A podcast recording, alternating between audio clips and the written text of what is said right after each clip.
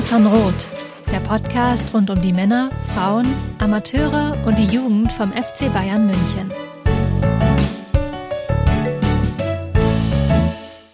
Servus und herzlich willkommen zum Mirsan Roth Podcast. Folge 297 steht ins Haus. Und ja, wir haben leider wieder länger nicht aufgenommen. Das tut uns wirklich aufrichtig leid, liebe HörerInnen. Ähm, was anderes bleibt uns da im Moment auch nicht zu sagen, als, als äh, uns dafür zu entschuldigen, weil im Moment ist es echt schwierig, was die Terminfindung angeht. Ähm, das haben wir bei der letzten Folge schon gesagt. Das haben wir auch, äh, als es davor mal eine kleinere Pause gab, äh, schon gesagt. Aber ähm, im Moment ist es uns leider nicht so gelungen, ähm, immer einen Termin auch zu finden, wo wir gemeinsam aufnehmen können oder wo wir zumindest zwei Leute von uns finden, die aufnehmen können und einen Monolog euch auf die Ohren zu quatschen. Das ist ja auch nicht Sinn der Sache eines Podcasts. Deshalb, ähm, ja, haben wir jetzt äh, lange darauf warten müssen und auch ihr darauf warten müssen, dass wir uns endlich mal wieder zusammensetzen können, um die aktuellen Geschehnisse rund um den FC Bayern München zu besprechen. Und da gibt es, wie gesagt, jetzt einiges, was in letzter Zeit passiert ist. Ähm, wir haben versucht, uns aus diesem Potpourri wirklich äh, allerlei Themen rauszusuchen. Natürlich nicht umfassend alles, was jetzt so passiert ist, aber wir haben versucht, die wichtigsten Themen uns rauszugreifen, sowohl bei den Frauen als auch bei den Männern. Und die wollen wir heute besprechen. Und äh, ja, wenn ich sage wir, da meine ich einerseits mich, Justin Kraft, und andererseits Georg Haas. Servus, Georg, schön, dass du da bist. Servus, Justin, grüß dich, schön wieder hier zu sein. Und ich, ich muss zunächst ja mal die, die Schuld ganz klar von uns weisen. Letztlich liegt es in erster Linie an Uli Hoeneß, dass wir jetzt erst wieder aufnehmen. Er hätte es ja einfach haben können. Entweder Harry Kane kaufen oder mit äh, Josh Kimmich verlängern. Beides garantiere ich dir hätte dazu geführt, dass ich notfalls äh, eben doch einen Monolog gehalten hätte äh, mit einem Blitz-Reaction-Podcast. Aber da warten wir seit äh, drei oder vier Wochen drauf und äh, insofern äh, sind wir nur teilweise verantwortlich, würde ich sagen. ja, man, man, kann sich natürlich auch rauswinden und man kann natürlich auch sagen, ja, komm, wir wollen natürlich jetzt nicht über jedes Gerücht, was daherkommt, hier äh, uns, uns totquatschen und am Ende passiert es doch nicht. Aber wenn ich so auf unsere letzten Folgen schaue, da war doch auch das ein oder andere Gerücht dabei, was am Ende äh, umsonst diskutiert wurde. Also ganz funktioniert die Ausrede dann auch nicht, Georg. Ja, wobei, ne, wir hatten auch schon über, gut, das war jetzt auch kein ganz geheimes äh, Gerücht, über äh, Kim geredet, als er, bevor er fix war. Insofern haben wir da ja auch schon ein bisschen was abgedeckt, was danach tatsächlich sich äh, manifestiert hat. Ja, das, das hat sich angebahnt und äh, das war ja absehbar. Gut, Georg, dann, äh, wie gesagt, es sind einige Themen und äh, das wird sicherlich eine Weile dauern, darüber zu sprechen. Und ich kenne dich ja. Du hast ja zu allem eine Meinung und äh, deshalb äh, starten wir jetzt mal rein und schauen zuerst auf die Frauen des FC Bayern München, wo, wie gesagt, auch einiges passiert ist. Ich habe es im Vorgespräch zu Georg schon gesagt. Ich bin mir nicht ganz sicher, ob wir das ähm, schon thematisiert haben im Podcast oder ob die letzte Folge schon so lange her ist, dass wir darüber nicht gesprochen haben. Jedenfalls möchte ich es der Vollständigkeit halber einfach auch nochmal erwähnt haben. Caroline Simon ist nicht mit zur WM gereist und das hatte keine sportlichen Gründe. Ich bin mir ziemlich sicher, dass sie im Kader gestanden hätte, weil so viele Außenverteidigerinnen gibt es im DFB-Team nicht. Ähm, sie hat sich das Kreuzband gerissen, hat äh, eine schwere Verle äh, Verletzung kurz vor WM-Start erlitten und musste deshalb auch ähm, ja, leider abreisen ähm, und wird dem FC Bayern München natürlich auch sehr, sehr lange nicht zur Verfügung stehen. Ähm, rund, rund ein Jahr würde ich mal tippen. Ähm, so war die Erfahrungs- oder sind die Erfahrungswerte ähm, bei anderen Verletzten in der Vergangenheit gewesen.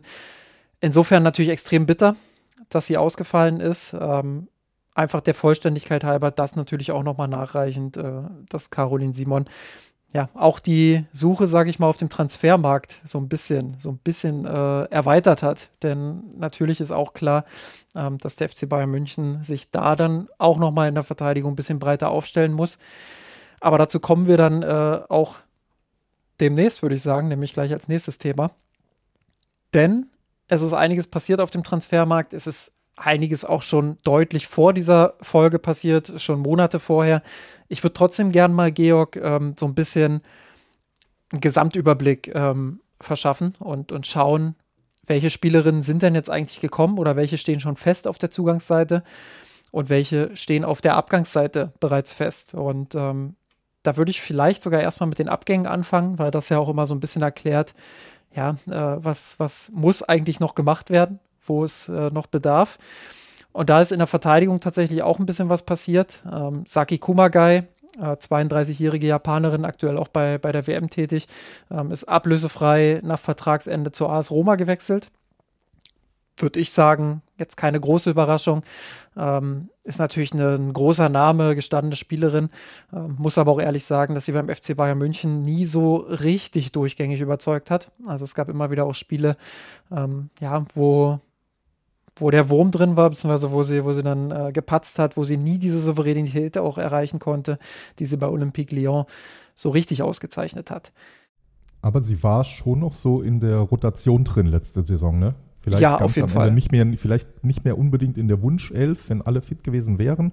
Aber allein dadurch, äh, dass ja immer mal wieder leider äh, Verletzungen dazwischen kommen und ein bisschen rotiert wird, ich glaube, sie hat da schon äh, eine nennenswerte Anzahl an Spielen noch gemacht in der Saison. Auf jeden Fall. Ähm, kann ja parallel natürlich auch nochmal nachschauen, aber sie war auf jeden Fall ähm, eine der Spielerinnen, die, die viele Spiele absolviert hat, weil sie natürlich auch immer fit war, immer äh, da war und sie hat, also man muss ja auch sagen, es war jetzt keine Katastrophenleistung, aber du erwartest dir von so einer jahrelangen Weltklasse-Spielerin, wenn du sie verpflichtest, natürlich äh, dann auch nochmal was anderes.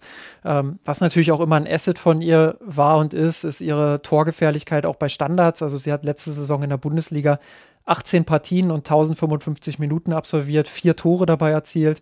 Im DFB-Pokal sind es vier Spiele, zwei Tore. Ähm, ja, dementsprechend auch in der Champions League hat sie äh, acht Einsätze gesammelt, also durch Verletzungen und, und ähm, ja, teilweise auch durch den, den Einsatz der Dreierkette, zumindest am Anfang der Saison, kam sie natürlich auf ihre Einsatzzeiten. Ähm, insofern ist es natürlich eine Spielerin mit viel Spielzeit, die jetzt geht, aber ich würde sagen, trotzdem die absolut richtige Entscheidung des FC Bayern, da eben nicht auf die Verlängerung zu gehen. Ja, definitiv nachvollziehbar. Genau, ansonsten, ähm, äh, ja, das sind jetzt auch Abgänge, die, die eher weniger schmerzen. Ähm, Julia Pollack, die zu, zu RB Leipzig geht, die 21-jährige äh, Linksverteidigerin, hat jetzt äh, keine nennenswerte Spielzeit gehabt, wurden in den letzten Jahren auch immer mal wieder abgegeben. Ähm, geht jetzt äh, zu RB Leipzig als nächstes. Karina Wenninger hat ihre Karriere beendet, wurde ja zuletzt auch an die AS Roma ausgeliehen. Ähm, Emily Brackstadt, die letzte Saison so die vierte Innenverteidigerin war, aber auch nicht so richtig Fuß fassen konnte, wird verliehen an Bayern 04 Leverkusen, 21-jährige Norwegerin. Ähm, sehr physische Spielerin. Ich glaube, das ist der richtige Schritt für sie, da auch ähm, ja, jetzt bei Leverkusen einfach Bundesliga-Luft schnuppern zu können, bei einem, bei einem Team, was sich im Mittelfeld der Liga etabliert hat, immer mal wieder auch nach oben schielen konnte. Ähm, jetzt äh, auch in der vergangenen Saison ähm, so, ein, so eine Art Ballbesitzfußball auch etabliert hat, also schon auch versucht hat, mehr Richtung Ballbesitz zu gehen. Also ich glaube, das ist eine ganz gute Station für sie. Ähm, das sind so die, die Defensivabgänge. Ähm, dazu kommt mit Laura Benkert eine Torhüterin, die vor ihrer Verletzung Stammtorhüterin beim FC Bayern ist, die jetzt zu Olympique Lyon gewechselt ist, ablösefrei. Ähm, kam an Maler Groß nicht vorbei, auch das ist irgendwo dann folgerichtig, bevor du da eben zwei Spielerinnen hast, die sich, ähm, also klar, man kann einerseits natürlich immer mit der Konkurrenzsituation argumentieren, aber gerade Laura Benkert, 30 Jahre, sehr erfahren, ehemalige Nationaltorhüterin auch, die erwartet sich natürlich was anderes. Ob sie das jetzt bei Lyon finden wird, bleibt mal offen wird sich zeigen, aber äh, auch das ein Transfer, der sich eigentlich angebahnt hat. Ja, genau, ne? Das war ja auch so eine der Stories, sage ich mal, der letzten Saison. Ich erinnere mich da, du hast regelmäßig im Podcast auch unter anderem davon erzählt, äh, wie Laura Benkert sich erst verletzt hatte und dann Maler Groß äh, in diese Rolle rein wuchs und auch äh, äh, immer besser wurde und sich den, den Platz letztlich auch einfach erkämpft hat und nicht wieder hergeben würde. Ne?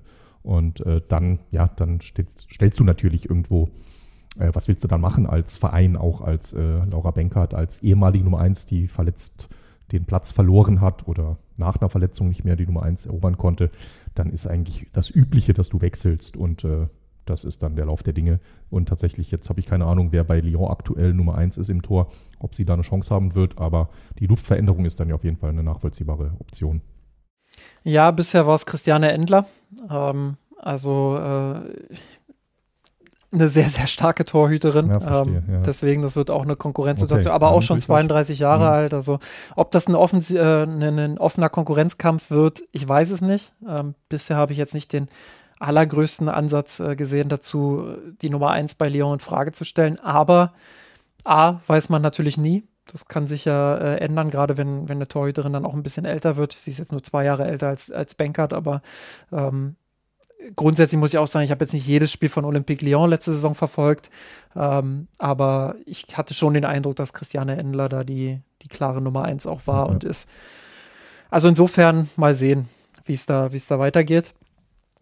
Äh, noch eine Personalie im Tor, wurde im vergangenen Halbjahr dann auch an Leicester City ausgeliehen, hat da eine überragende Halb, äh, Halb, Halbrunde, sagt man das, äh, Rückrunde, wie auch immer gespielt. Okay, ja, ja. Äh, Janina Leitzig hat ja auch mal äh, bei den Bayern ins Tor schnuppern dürfen, ehe dann Maler Groß den, den Spot ihr weggegriffen hat. Ähm, 24 Jahre jung, auch eine richtig solide bis gute Torhüterin, wie gesagt, hat für Leicester äh, tolle Leistung gezeigt. Für sie macht äh, auch überhaupt keinen Sinn, beim FC Bayern zu bleiben hinter Maler Groß. Sie muss jetzt äh, ihre Spielpraxis sammeln. Insofern aus ihrer Sicht natürlich absolut sinnvoller Wechsel, ähm, zumal es bei Leicester einfach auch gut lief. Ist auch ein fester Wechsel, also sie wird den FC Bayern oder hat den FC Bayern fest verlassen. Ja, was natürlich dann auch eine Baustelle im Tor aufgemacht hat. Dazu kommen wir dann gleich, wenn wir über die Zugänge sprechen. Wer ist noch gegangen? Ähm, in der Offensive Ivana Rudelic, die äh, zum FC Basel geht. Auch sie jetzt keine Spielerin, die extrem viel Spielzeit abgegriffen hat in den letzten äh, Monaten und Jahren. Also auch ein sinnvoller Transfer. Ähm, hört sich immer ein bisschen gemein an, aber äh, so ein bisschen Ballast auch abschmeißen und, und schauen, dass man Platz macht für, für neue und Neuzugänge. Gleiches gilt wahrscheinlich auch für Emmeline Laurent, die erst in der vergangenen Saison oder im vergangenen Sommer geholt wurde, aber ihr ja, ihr durchaus vorhandenes Talent nie so richtig auf, auf den Rasen bringen konnte, eher enttäuscht hat. Ähm, glaube, da ist noch nicht bekannt, wo sie hingeht. Zumindest sagt das auch Soccer Donner und, und mir ist jetzt auch nicht bekannt, äh, wo sie hinwechseln könnte, aber sie steht als, als Abgang auf jeden Fall schon fest. Und dann, äh, da hast du mir im Vorgespräch schon gesagt, Georg, da hast du auf jeden Fall eine Meinung zu. Carolina Lea Williams dort hier 21 Jahre junge Isländerin, offensives Mittelfeld, flexibel einsetzbar, kann rechts, links, aber vor allem im Zentrum ist sie sehr stark. Ähm, wechselt auf Leihbasis äh, zu Bayern 04 Leverkusen und sammelt dort weitere Spielpraxis. Da bin ich doch mal auf deine Meinung gespannt. Naja, es ist nicht wirklich eine Meinung, eher ein äh, Shoppingbericht äh, von mir oder ein äh, verpatzter Shoppingbericht. Und zwar, äh, ohne vorgreifen zu wollen, wir kommen ja gleich zu den Neuzugängen, aber äh, es ist ja durchaus unter anderem mindestens eine sehr prominente neue Spielerin beim FC Bayern und es gibt jemanden bei uns von Mirsan Roth, der sehnsüchtig lange auf ein Trikot wartete von ihr, das er sich kaufen will. Und das hat ja alles eine längere Geschichte, ne? man kennt das. Es gab ja eine Zeit lang beim FC Bayern konnte man sich ja gar nicht die Trikots der Frauen in Männergrößen kaufen. Äh, das geht mittlerweile und das ist dann ja auch durchaus ähm, eine Idee, eine Überlegung wert, je nachdem, welchen Sponsor man lieber auf seinem Trikot präsentiert, welches Team man damit äh, unterstützen will oder welche Unterstützung man zeigen will. Und, und die Idee fand ich irgendwie, fand ich tatsächlich ganz cool, äh, mir ein Trikot der Frauen zu kaufen, auch äh, eins der neuen Trikots. Äh, mit nicht nur wegen des Sponsors oder äh, damals noch, äh, das ist die ernst, die Diskussion ist vor der Katar-Entscheidung gewesen, aber losgelöst davon habe ich überlegt, von wem kaufe ich mir jetzt ein Trikot? Und ich bin immer schon jemand gewesen oder fast immer, der sich nicht die Trikots von den absoluten Starspielern kauft, auch beim FC Bayern, sondern oft auch mal von jemandem aus der zweiten Reihe. Klammer auf, Mehmet Scholl ist da so die, die einzige Ausnahme. Aber von irgendwelchen Jugendspielern, von dem Nils-Erik Johansson habe ich mir vor 20 Jahren mal ein Trikot gekauft. Ich glaube, der hat keine zwei Bundesligaspiele für Bayern gemacht. Ich erkenne ich einen, einen skandinavischen Bogen. Ja, stimmt. Nee, das ist mir jetzt noch gar nicht aufgefallen. Ja, Mehmet Scholl hilft mir immerhin aus dem Skandinavien. Aber egal, ne? Von und also verschiedene solche Dinge. Ich habe eins von Alex Zickler, äh, ja, äh, unterschiedlich. Und ähm, parallel dazu ist mein ewiger Lieblingsspieler, von dem habe ich aus unerklärlichen Gründen kein Trikot. Vielleicht war das damals eine andere Phase von mir. Äh, Owen Hargreaves, Rücke Nummer 23. Und seit ich jetzt wieder äh, irgendwie in den letzten Jahren hat der FC Bayern bei den Männern mir niemanden so richtig schmackhaft gemacht mit der Rücken Nummer 23. No offense äh, gegen Daily Plint, der hatte sie zurecht. Arturo Vidal hatte sie davor, den mochte ich aber überhaupt nicht als Transfer. Und naja, ich tue mich schwer auf der Suche nach einer 23. Und dann habe ich hier halt so den Kader der, der Frauen durchgescrollt und wollte ja jetzt halt nicht so mainstreamig sein, sondern halt irgendwie so ein äh, Außenseiter-Trikot kaufen.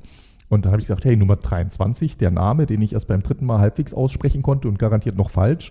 Äh, Williams dort hier, isländischer Name, äh, ja, passt irgendwie, weißt du, so schönes Hipster-Trikot. Hatte ich mir so, so richtig fertig schon quasi im äh, Warenkorb gelegen mit äh, Aufdruck. Und dann, zack, wechselt sie. Gut, ist ja nur eine Laie und ich bin, äh, ich versuche jetzt mal Argumentationsarbeit zu liefern, Georg, denn für mich ist Williams dort hier eines der größten Talente, ähm, das der FC Bayern hat. Also klar, wir, wir sprechen viel über die Deutschen, über Clara Bühl, über Sidney Lohmann, die natürlich sich auch schon durchsetzen konnten beim FC Bayern und die zu Recht auch ähm, den größeren Status einfach mittlerweile haben oder überhaupt haben.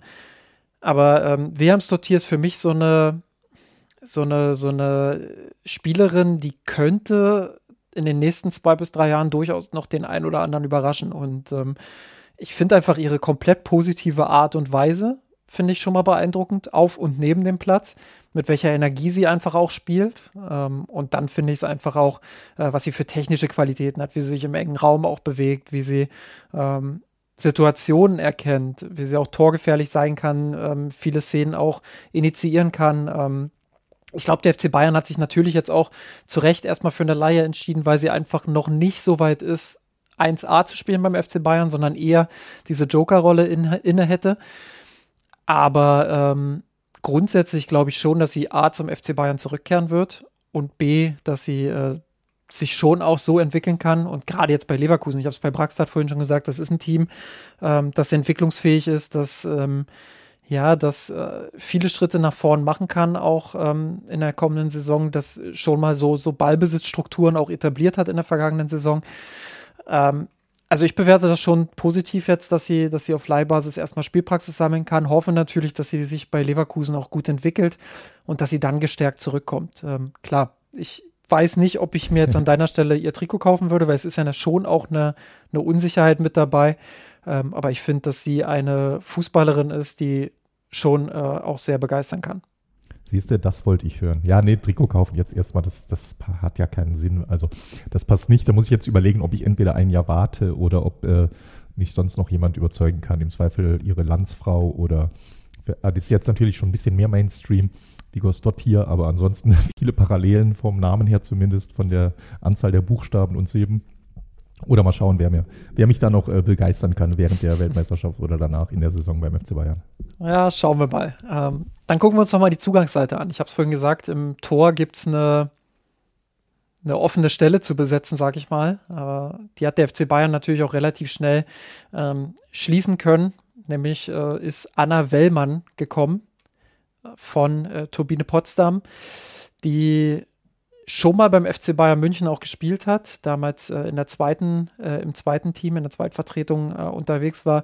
Ja. 15 Spiele hat sie in der Bundesliga absolviert, ähm, 1350 Minuten gesammelt, war weitestgehend also auch die Nummer 1 äh, bei, bei Turbine Potsdam, wechselt jetzt nach dem Abstieg der Brandenburgerinnen ähm, zum FC Bayern München, wird dort natürlich auch dann die, die Bankrolle einnehmen. Also da ist nichts anderes zu erwarten. Denke nicht, äh, dass da mehr drin ist, außer Maler groß verletzt sich oder hat einen krassen Formabfall. Ähm, aber grundsätzlich war es natürlich auch wichtig, dann die, die äh, Position auch zu besetzen. Ähm, und gerade nach dem, nach dem Abgang von, von Leipzig ähm, und eben auch von äh, Benkert musste der FC Bayern dort was tun. Und das hat man mit Anna Wellmann auch getan. Äh, denke, das ist auch eine, eine gute Besetzung. Ähm, Linksverteidigung habe ich auch schon angesprochen. Ähm, Caroline Simon, die sich da schwer verletzt hat.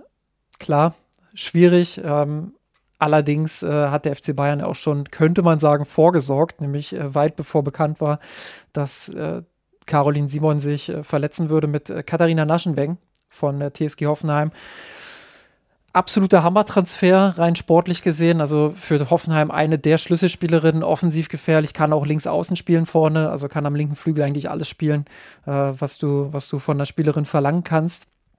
Ähm, Offensivdrang enorm, defensiv stabil, würde ich mal sagen. Ähm, bin ich sehr gespannt, wie sie sich beim FC Bayern macht. Noch gespannter wäre ich gewesen, wenn Caroline Simon fit wäre, äh, weil dieser Konkurrenzkampf wirklich auch äh, spannend geworden wäre. Ähm, insofern, ja, Naschenweng schon länger bekannt. Ähm, dann hat man mit, mit äh, Ines äh, Bellumo jetzt eine Spielerin verpflichtet, wo ich ehrlich sagen muss, die kenne ich noch nicht so. Die kommt äh, aus Frankreich, 22 Jahre jung, äh, kann meines Wissens nach auch Linksverteidigerin spielen, ist auch Linksfüßerin. Ähm, ja, kann ich aber wie gesagt sportlich überhaupt nicht einschätzen. Würde ich jetzt erstmal tippen aus der Ferne, dass sie ein Transfer für die Breite ist. Ähm, Vielleicht auch eine kleine Reaktion auf die Verletzung von Caroline Simon. Weiß ich nicht, wie lange man da schon im Gespräch war. Ähm, du hast es schon angesprochen, der ein oder andere größere Name war natürlich auch dabei. Mit Pernille Harder und Magdalena Eriksson haben wir in der Vergangenheit auch drüber gesprochen, kommen beide vom FC Chelsea. Äh, Eriksson für die Innenverteidigung war natürlich auch ein wichtiger Transfer durch den Abgang von Saki Kumagai und Pernal, äh, Pernille Harder für die Offensive, da natürlich auch flexibel einsetzbar. Interessanter Transfer, äh, der ebenfalls auch noch getätigt wurde für die Offensive oder eigentlich zwei interessante Transfers. Äh, Samantha Kerr einmal äh, von, von, von den FC Rangers ähm, aus Schottland verpflichtet. Ähm, 24 Jahre jung, offensiv auch flexibel einsetzbar, äh, offensive Mittelfeldspielerin, hochtalentiert. Ähm, gilt eigentlich auch für Jill Byings, die im Gegenzug, könnte man sagen, äh, zur Laie von, von Wilhelmsdott hier von Bayern 04 Leverkusen verpflichtet wurde. 22 Jahre junge Niederländerin, äh, niederländische Nationalspielerin auch. Ähm, ja, hat eine überragende Saison gespielt, ist eine der Spielerinnen, ähm, die vielleicht nicht so den Fokus hatte, weil sie bei Leverkusen spielt und eben nicht bei Wolfsburg oder, oder bei, bei Bayern oder bei Frankfurt. Ähm, zählt aber durchaus zu den Spielerinnen, bei denen man sich überlegen kann, äh, ob sie zur Elf der Saison zählt, finde ich. Ähm, technisch stark, flexibel einsetzbar auf mehreren Positionen in der Offensive ähm, quirlig, ähm, kann sich auf engen Raum bewegen, ähm, ist torgefährlich. Also da kommt vieles zusammen. Bei solchen Spielerinnen ist natürlich immer die ganz große Frage dann auch, ähm, kann sie es dann eben auch aufs höhere Niveau trans äh, transferieren. Also sie hat in der Vergangenheit. Das ist Saison ja tatsächlich cool, weil genau wie du sagst, ne, ich war da auch jemand an, ich hatte die jetzt gar nicht so groß auf dem Schirm bei den Zugängen. Und äh, wir hatten ja schon mal drüber geredet, als äh, allein schon als Pernil Hader kam, dass das Mittelfeld pickepacke voll wird. Äh, insofern, das macht es ja dann nicht uninteressanter. Also das wird wirklich äh, harter Kampf um die Stammplätze. Ja, ich bin auch gespannt, weil das äh, in die Systemfrage natürlich auch einspielt. Mhm. Ne? Also du hast ähm, Außenverteidigerinnen geholt, aber du hast jetzt keine reinen Flügelspielerinnen geholt. So, du hast äh, mit Naschenweng äh, eine geholt, die Flügelspielerin sein kann, die aber eher äh, eine Außenverteidigerin bzw. Flügelverteidigerin ist.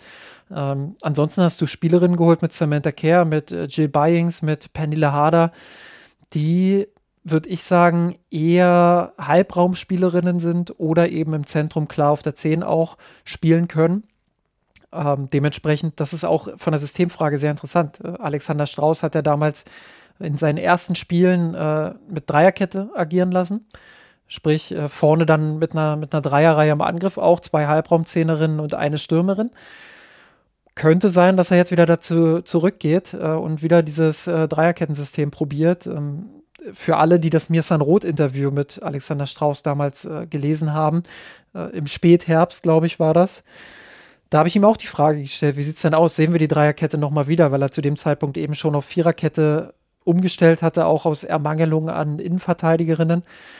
Und er hat gesagt mit einem mit Lächeln, ja, auf jeden Fall. Also. Mhm. okay, interessant. Vielleicht geht es äh, in die Richtung. Würdest du da Magda Eriksen äh, einordnen? Ich, dafür habe ich Chelsea zu wenig verfolgt. Haben die eher Dreierkette oder Viererkette gespielt? Und wenn ja, welche Rolle hätte sie da inne?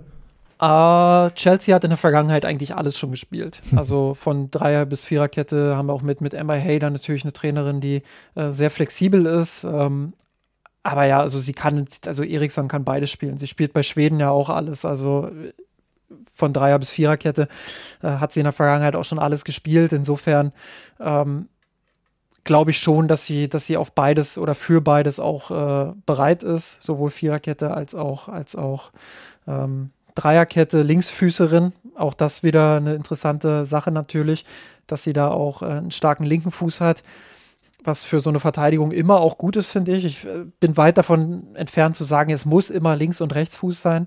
Aber ähm, ist natürlich immer ein gutes Asset, so eine, so eine Spielerin dann auch zu haben. Insofern würde ich sie dann auch eher halb links erwarten. Oder in der Dreierkette kann sie auch im Zentrum agieren. Also äh, das muss ich dann sortieren, beziehungsweise müssen wir dann auch mal schauen, ähm, wie sich das entwickelt. Dann ist seit Februar natürlich auch schon bekannt, dass äh, mit Alara Schädler ähm, 16-jährige Spielerin auch fürs, fürs Mittelfeld verpflichtet wird, ähm, kommt vom FV Rasen, äh, Ravensburg. Ähm, U-Nationalspielerin hat da auch auf sich aufmerksam machen können mit starken Leistungen, technisch stark. Ähm, muss aber auch ehrlich sagen, dass ich mich da mit einer detaillierten Bewertung eher zurückhalte, weil ich sie eben bisher nur hin und wieder für U-Nationalmannschaften habe spielen sehen. Ähm, da will ich mich nicht zu weit aus dem Fenster legen. Glaube auch nicht, dass sie jetzt schon in der kommenden Saison eine Rolle spielen wird. Im Mittelfeld ist die Konkurrenz A sehr groß und B, wenn wir über ein Talent sprechen, was vielleicht jetzt den Durchbruch bald schaffen könnte, würde ich eher auf Franziska Kett tippen. Genau, und dann wurde jetzt kürzlich auch noch bekannt gegeben, dass mit äh, Natalia Padilla Bieders, ich hoffe, ich spreche sie richtig aus, eine 20-jährige Polin verpflichtet wurde aus der Schweizer Liga, nämlich von Servette FC. Ähm, ja, kann im Angriff auch sehr flexibel eingesetzt werden, Außenbahn links und rechts, wird allerdings in der kommenden Saison nicht für den FC Bayern München spielen, sondern wurde direkt weiter verliehen an den ersten FC Köln. Und dann müssten wir auch das eigentlich ist ja durch schon sein. ri- richtige Alone Army Züge, ne? Mit äh, diverse Talente, die Das ist äh, tatsächlich was, jedem was sie Fall, auch in der Vergangenheit häufiger gemacht haben. äh, zu, zufällig alle ins Rheinland, dann, dann lohnt sich auch äh, irgendwie die, die Zugfahrt, um da mal zu schauen, wie es den, den, den Damen dann geht in Leverkusen und Köln oder sie können eine WG machen. Ja, Das passt. genau. Ich gucke nochmal, aber ich glaube, wir haben es dann. Wenn das heißt, so für, so für mich, Justin, zusammenfassend so ein bisschen, äh, ohne das was despektierlich meinen, aber es sind schon in erster Linie Spielerinnen für die Breite gegangen. Und äh, bei den Verstärkungen natürlich auch für die Breite dabei, aber durchaus auch absolut äh, für die Spitze. Ne? Das Ja. ist, auf den ersten Blick sieht das nach einem verstärkten Kader aus. das ist auf jeden Fall auch eine Ansage an äh, einige Spielerinnen. Äh, Linda Dahlmann hat eine tolle Saison gespielt, war jetzt am Ende leider verletzt. Für sie könnte es schwierig werden.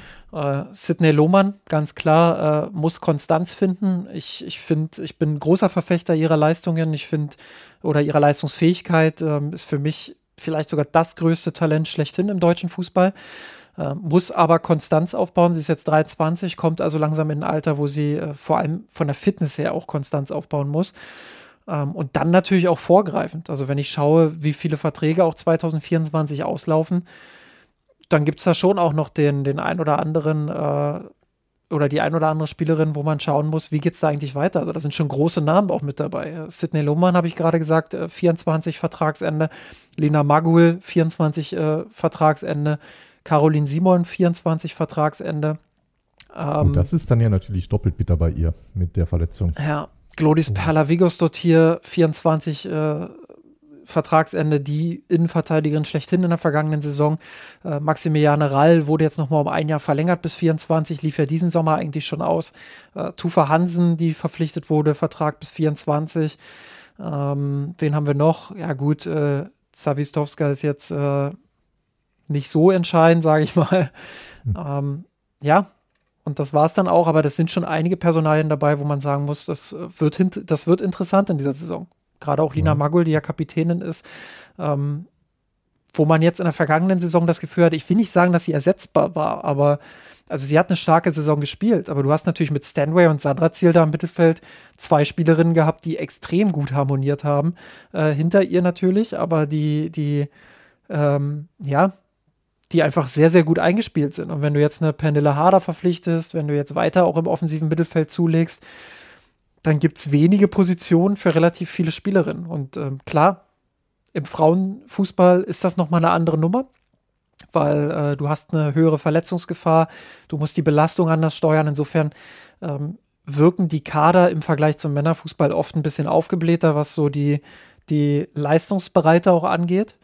Ähm, aber grundsätzlich, glaube ich, kann das für die ein oder andere Spielerin schon auch eine gefährliche Saison werden, sage ich mal. Ja, absolut. Ne? Gerade, gerade im Mittelfeld, wir hatten es vorhin ja kurz. Ich glaube, Abwehr, Innenverteidigung sieht es wahrscheinlich noch für die Platz. Äh, Hirschschienen, Hirschschienen sagt man nicht. Was ist weiblicher Hirsch? Ich weiß nicht, was der weibliche Hirsch ist. Für die- Schreibt uns in die Kommis. für die Platzhirsche ein bisschen äh, äh, entspannter aus. Aber gerade hier im Mittelfeld, gerade im zentralen Mittelfeld, und das ist ja immer auch, äh, natürlich ist eine Zehnerin nicht eine direkte Wettbewerberin von einer Sechserin, aber äh, indirekt gerade die ganzen Spielerinnen, die Halbräume spielen, die Sechser, Achter, Zehner Raum spielen können, äh, da hat natürlich alles eine Wechselwirkung und je nach System hast du da Platz für drei äh, höchstens vier Spielerinnen und es gibt hier sieben, acht Kandidatinnen, wo du eigentlich sagst, die gehören in den Startelf. Also das ist, das wird sportlich. Ich gucke nochmal. Ich glaube, der gängigste Begriff für den weiblichen Hirsch ist die Hirschkuh. Natürlich, ach, klar. Herzlich willkommen bei Mirsan Grün, dem Biologie-Podcast. Ja, du, ja, immer, ich, jetzt, jetzt habe ich natürlich die Chance auch verpasst, irgendeinen äh, Löwe-Wildschwein-Gag einzubauen. Ja, gut, wir, äh, wir sind ja, ich wohne zwar in der Nähe von Berlin, aber. Äh, wir, wir bauen es in äh, Folgentitel ein. Wobei es ja eher äh, Brandenburg war, wo, wo die, wo ja, die Löwin unterwegs war. Für mich alles eins, Berlin, Brandenburg. Oh, lass das, lass das nicht die BerlinerInnen hören. Ich glaube, du wirst, äh, du wirst von Chris nochmal Post bekommen. Ja, ein, ein, ein, Flughafen, ein großes Land. Ich weiß, ich, ich bin ja schon so alt, ich kenne noch die, die Volksabstimmung von damals. äh, die, die Gedankenspiele darum. Ja, aber ja, insofern, nee, also es ist klar, das eine ist ein äh, bisschen, ich verstehe schon, wo die Unterschiede herkommen, aber rein, rein regional gibt es natürlich eine gewisse Nähe und einen fließenden Übergang. Gut, äh, mir fällt es jetzt schwer, einen Übergang von der Hirschkuh zum, zum Thema zu finden, aber grundsätzlich äh, vielleicht auch nochmal darauf blickend, wo jetzt vielleicht noch Baustellen sind. Würde ich sagen, du hast es ja auch gerade angedeutet, vor allem in der Defensive wird es vielleicht noch den ein oder anderen Transfer geben. Klar, man hat da nachgelegt mit, mit Eriksson, ähm, mit, mit Bellomou, wo man mal abwarten muss, mit Naschenwegen. Ähm, also da sind schon einige jetzt auch verpflichtet worden.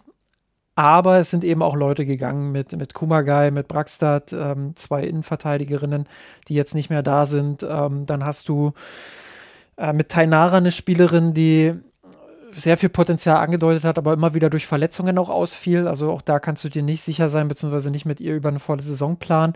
Und wenn jetzt wirklich diese Systemfrage auch nochmal aufwerfen, wenn jetzt wirklich die Dreierkette wieder Thema wird, äh, dann sehe ich da schon auch noch Bedarf, da nochmal in der Breite was zu tun. Jo, warten wir es ab. Ist ja auch noch ein bisschen Zeit auf dem Transfermarkt. So sieht's aus. Gut, dann bleiben wir noch kurz bei den Frauen, denn äh, zwei Sachen gibt es noch. Eine kleine und natürlich eine größere, denn äh, die WM ist gestartet in Australien und Neuseeland. Und da würde ich ganz gern mal schauen, wie lief es denn jetzt eigentlich für die, für die äh, Frauen des FC Bayern München? Ja, ich glaube, viele von euch oder einige von euch werden den äh, WM-Start der DFB-Frauen verfolgt haben. 6 zu 0 haben sie gewonnen gegen Marokko, haben damit zumindest erstmal einige Zweifel auch äh, verbannen können. Äh, wie das jetzt sich wirklich dann äh, ähm, auch auf dem Platz zeigt, das muss man mal abwarten. Ähm, am Sonntag, den 30. Juli, geht es jetzt auch weiter gegen Kolumbien am zweiten Spieltag. Ich glaube, das wird schon auch eine andere Nummer, ähm, weil die einfach körperlich stärker sind, weil sie äh, auch technisch viel stärker sind als Marokko weil sie viel Tempo auch in der Offensive haben, um in den Umschaltmomenten auch da zu sein. Insofern auch eine riesige Herausforderung dann für die Bayern-Spielerinnen, die mit dabei sind. Das sind Lina Magul und Clara Bühl, die beide in der Startelf standen gegen Marokko. Und dann mit Lea Schüller und Sidney Lohmann noch zwei weitere Spielerinnen des FC Bayern mit dabei. Lea Schüller wurde eingewechselt, hat das äh, 6 zu 0 erzielt. Clara Bühl hat äh, das zwischenzeitliche 3 zu 0 kurz nach der Halbzeitpause erzielt und Sidney Lohmann war angeschlagen mit, jetzt muss ich überlegen, ich glaube, es war eine Adduktorenzerrung. Also auch da muss man mal abwarten, wie es äh, verheilt jetzt auch bis zum, bis zum zweiten Gruppenspiel am Sonntag. Ähm, aber grundsätzlich äh, schon auch ein Start nach Maß für die DFB-Frauen. Ähm, Caro Simon habe ich vorhin gesagt, leider nicht dabei. Julia Gwynn, für sie kam die WM ein bisschen zu früh. Ähm, ist ja erst äh, vor kurzem auch wieder genesen von ihrem Kreuzbandriss. Und dann mit Linda Dahlmann auch eine Spielerin, die sich am Ende verletzt hat, für die die WM auch zu früh kam. Das wären so die drei Spielerinnen gewesen, die eventuell auch im Kader von äh, Martina Voss-Tecklenburg gestanden hätten. Dann ähm, bei Schweden gibt es mittlerweile ja auch eine Spielerin des FC Bayern München, nämlich äh, Eriksson. Wir haben drüber gesprochen vorhin. Ähm, die hat ihr erstes Gruppenspiel gegen Südafrika mit Schweden 2 zu 1 gewonnen. Und ähm, ja, würde mal sagen, war eher ein holpriger Start, aber Schweden hat das dann am Ende äh, doch noch einigermaßen gut gelöst und 2 zu 1 gewonnen. Insofern ähm, ganz wichtiger Auftaktsieg auch, weil jetzt geht es als nächstes auch ähm, gegen Italien. Die, äh, dieses Spiel findet, glaube ich, am 29. Juli statt. Yep, am 29. Juli um 9.30 Uhr. Ähm, wird ein ganz, ganz entscheidendes Gruppenspiel, nicht nur, weil du natürlich dann auch die nächste Runde klar machen kannst, sondern weil Italien auch echt ein guter Gegner sein kann. Die haben sich ein bisschen schwer getan mit Argentinien im ersten Spiel, haben das in letzter Minute, also fast in letzter Minute in der Schlussphase, dann doch noch ein bisschen glücklich gewinnen können. Also treffen dort zwei Teams aufeinander, die jeweils drei Punkte haben. In der Gruppe E gibt es die Niederländerinnen und äh, die sind weiß gar nicht, ob schon Rechnungs, äh, ob mathematisch schon, ich glaube nicht, aber auf jeden Fall haben sie sehr, sehr gute Karten aufs Achtelfinale, denn das Auftaktspiel haben sie knapp mit 1 zu 0 gewonnen gegen Portugal. Ähm, und dann haben sie gegen die USA am zweiten Spieltag, das müsste äh, sogar heute Nacht gewesen sein, wir nehmen am Donnerstag auf, ähm, haben sie mit einem 1 zu 1 gegen Weltmeister USA ja, schon auch gezeigt, dass sie bereit sind für dieses Turnier. Das war schon eine klare Leistungssteigerung auch zum ersten Spiel. Jill Byings kam in beiden Spielen aber nicht zum Einsatz. Also ähm, aktuell noch Bankdrückerin. Mal sehen, ob sich das ändert, ob sie als Jokerin vielleicht nochmal äh, mit reinkommt. Genau, ich habe gerade geschaut, ne, von der Konstellation her ist es so, äh, sie sind in dem Sinne rechnerisch, kann noch viel schief gehen, praktisch aber kaum. Unwahrscheinlich, noch, ne? sie genau, es ist unwahrscheinlich, weil sie spielen gegen Vietnam. Die sind nun mal, zumindest äh, vom Favoritenstatus her, der Zählgegner in der Gruppe. Das heißt, normalerweise, äh, und ein Punkt würde rechnerisch reichen in dem Spiel gegen Vietnam mit dem Sieg äh, können sie auch noch Gruppenerster werden und äh, davon ist eigentlich mal auszugehen. Also sie müssten verlieren gegen Vietnam und dann müsste es in dem anderen Spiel noch eine besondere Konstellation geben, dass Portugal knapp gewinnt. Äh, also das ist relativ unwahrscheinlich, um nicht zu sagen fast unmöglich. Dann habe ich noch einen äh, Gucktipp für euch. Also Niederlande, USA, Real Life ist sowieso, äh, das äh, solltet ihr euch anschauen. Ähm, aber morgen, 28. Juli, 10.30 Uhr, England gegen Dänemark. Das wird, glaube ich, eine, eine schöne Partie. Ähm, auch weil beide jetzt noch nicht mit einem großen Hurra gestartet sind. Ähm, Georgia Stanway war für England tatsächlich die entscheidende Spielerin am ersten Spieltag. Sie hat äh, in der Partie gegen WM-Neuling Haiti das äh, 1 zu 0 erzielt und dabei blieb es dann am Ende auch. Also schon auch ein äh, recht nüchterner Auftritt der, der Engländerinnen, die ja äh, mit viel Vorschusslorbeeren, gerade auch, äh, weil sie Europameisterinnen geworden sind, in dieses Turnier gestartet sind. Aber in, äh, ja, zum Auftakt war noch so ein bisschen Sand im Getriebe, sage ich mal. Ähm, und dann Pernille Harder, die mit Dänemark äh, auch einen Sieg zum Auftakt einfahren konnte. Ähm, war aber auch eher ein Nervenkrimi äh, gegen China, muss man ganz ehrlich sagen. Oder äh, wie einige auch sagen China, aber ich bin Team China. Ich weiß nicht, wie es bei dir ist. Ähm, ja, selbstverständlich auch. Ich bin äh, weder, weder Schwabe noch sonst was äh, Verrücktes. es ist, es ist auch ein Skandal. Das muss man ja auch mal offen in, so ansprechen. Insofern, ich bin äh, der, der Standardsprache der Hannoveraner schon relativ nahe.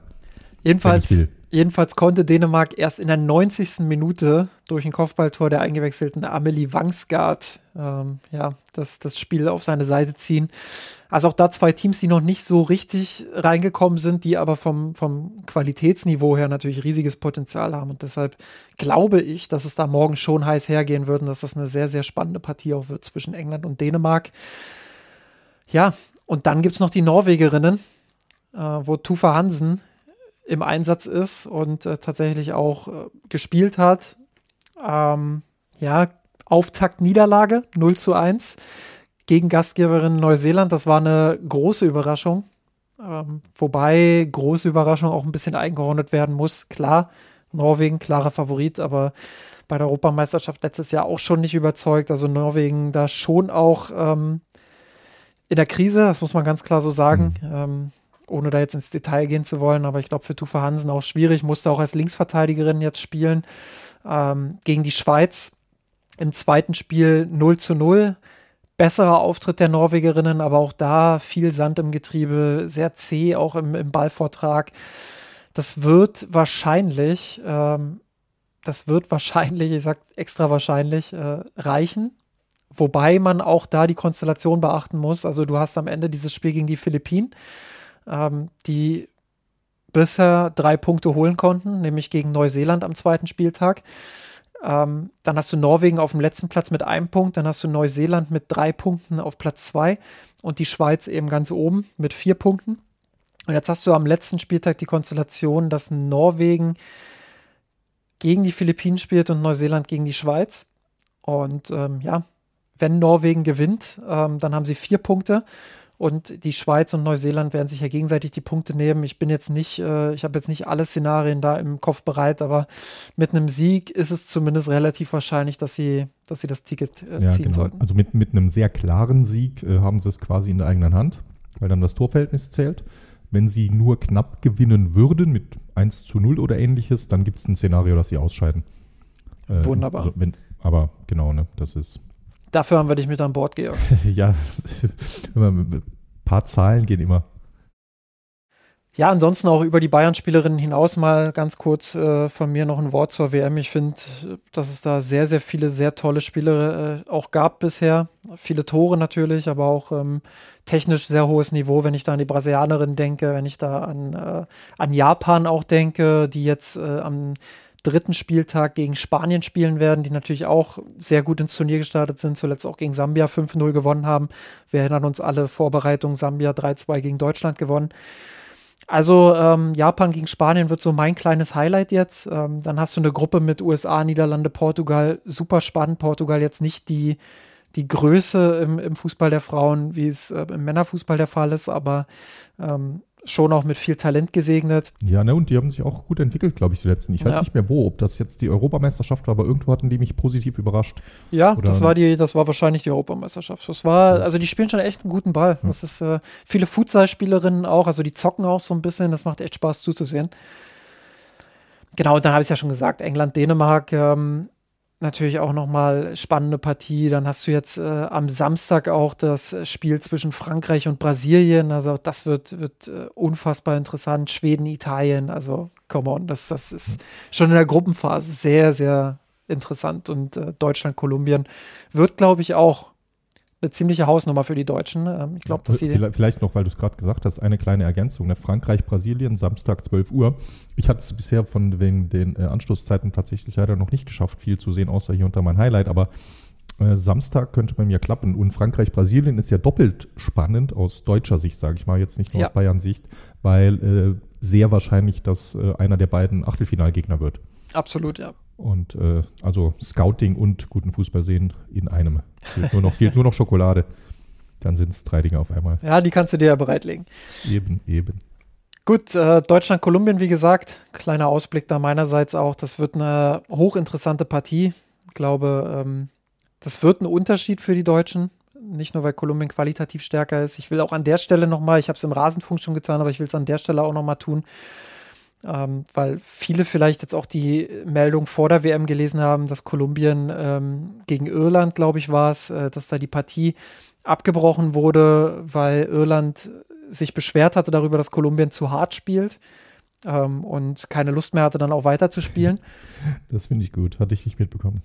Ja, es war auf jeden Fall, äh, da ging dann in den deutschen Medien auch einiges rum, so Tretertruppe etc. Mhm. Ähm, da will ich so ein bisschen auch mal relativieren. Also im ersten Spiel war Kolumbien gegen, ähm, gegen, gegen ähm, Südkorea das Team mit weniger Fouls. Sie spielen körperlich hart, aber ich finde, dass sie, dass sie da schon auch, ich habe das Spiel gegen Irland nicht gesehen, das ist äh, Aussage gegen Aussage, also da will ich jetzt nicht mich auf irgendeine Seite schlagen, aber wenn ich das Spiel gegen Südkorea hernehme, dann war das eine, eine vollkommen okaye körperliche Leistung von Kolumbien. Und äh, was da so ein bisschen zu kurz kommt und wozu wir Deutschen ja auch immer ganz gerne tendieren, wenn wir Teams so in, in so eine Schublade stecken, ist einfach auch die technische Qualität, die bei Kol Kolumbien vorhanden ist. Also die haben in der Offensive echt technisch sehr, sehr feine Spielerinnen, ähm, wirklich auch ähm, schnelle Spielerinnen, die bereit sind, auch in Kontersituationen den Deutschen weh zu tun. Ja, und es gab Ansätze gegen Marokko, sage ich mal. Es gab Ansätze, wo Kolumbien in die Analyse gehen kann. Äh, will jetzt dieses 6 zu 0 nicht malig reden, um Gottes Willen. Das war ein Top-Start der Deutschen und äh, war auch mal wieder positiv überrascht, wie sie einfach in diese Turnierform direkt reinkommen. Aber es gab eben so Kleinigkeiten, wo ich sage, hm, das könnte gegen Kolumbien schwierig werden. Ähm, und da bin ich echt gespannt drauf. Also das, das wird äh, glaube ich, für Deutschland ein, ein, Schlüsselduell. Nicht nur für die, für die Gruppe jetzt an sich, sondern eben auch äh, für diese ganze WM, weil du natürlich auch mit einem guten Gefühl äh, in dieses Achtelfinale dann einziehen willst. Du hast es gesagt, wahrscheinlich Brasilien oder Frankreich.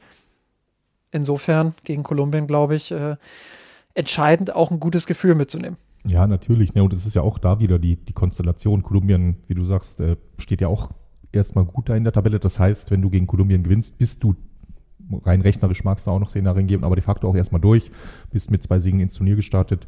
Äh, und wenn du umgekehrt verlieren würdest, ob es dann schwierig ist oder nicht, sei mal noch dahingestellt im letzten Spiel, aber dann steht zumindest wieder überhaupt das Weiterkommen äh, zur, zur Debatte und äh, als Risiko da. Also das ist ein sehr relevanter Unterschied, da zumindest jetzt mal gut zu spielen und äh, schlechtestenfalls einen Punkt mitzunehmen, wäre enorm wichtig, aber ein Sieg ist natürlich was, was man eigentlich will. Absolut.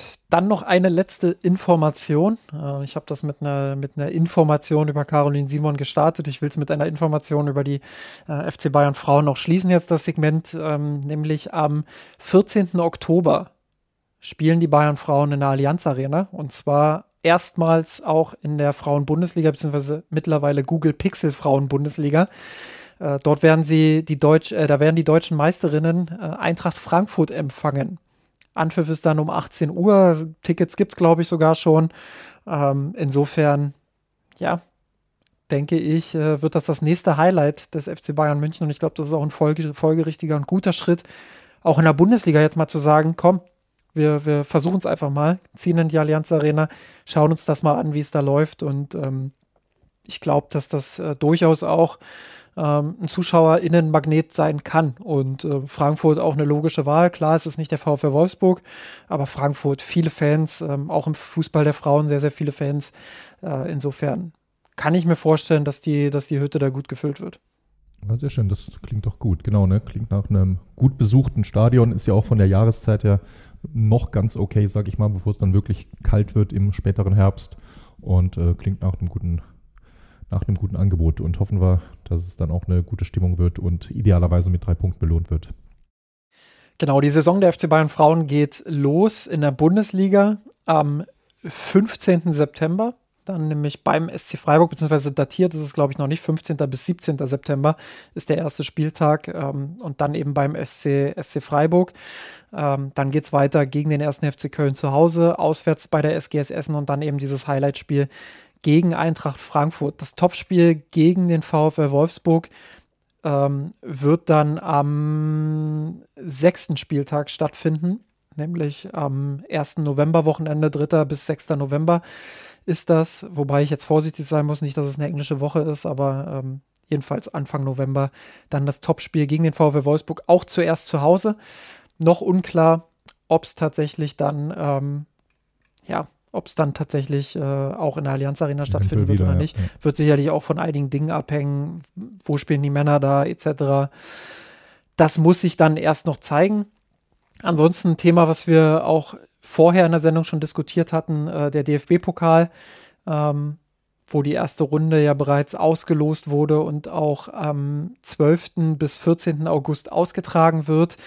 Ähm, da wird der FC Bayern noch nicht teilnehmen, denn bei den Frauen ist es so, dass die zwölf Teams der ersten Bundesliga sowie die vier bestplatzierten Mannschaften aus der zweiten Bundesliga der Vorsaison ähm, ein Freilos bekommen und deshalb erst in der zweiten Runde in den Wettbewerb eingreifen.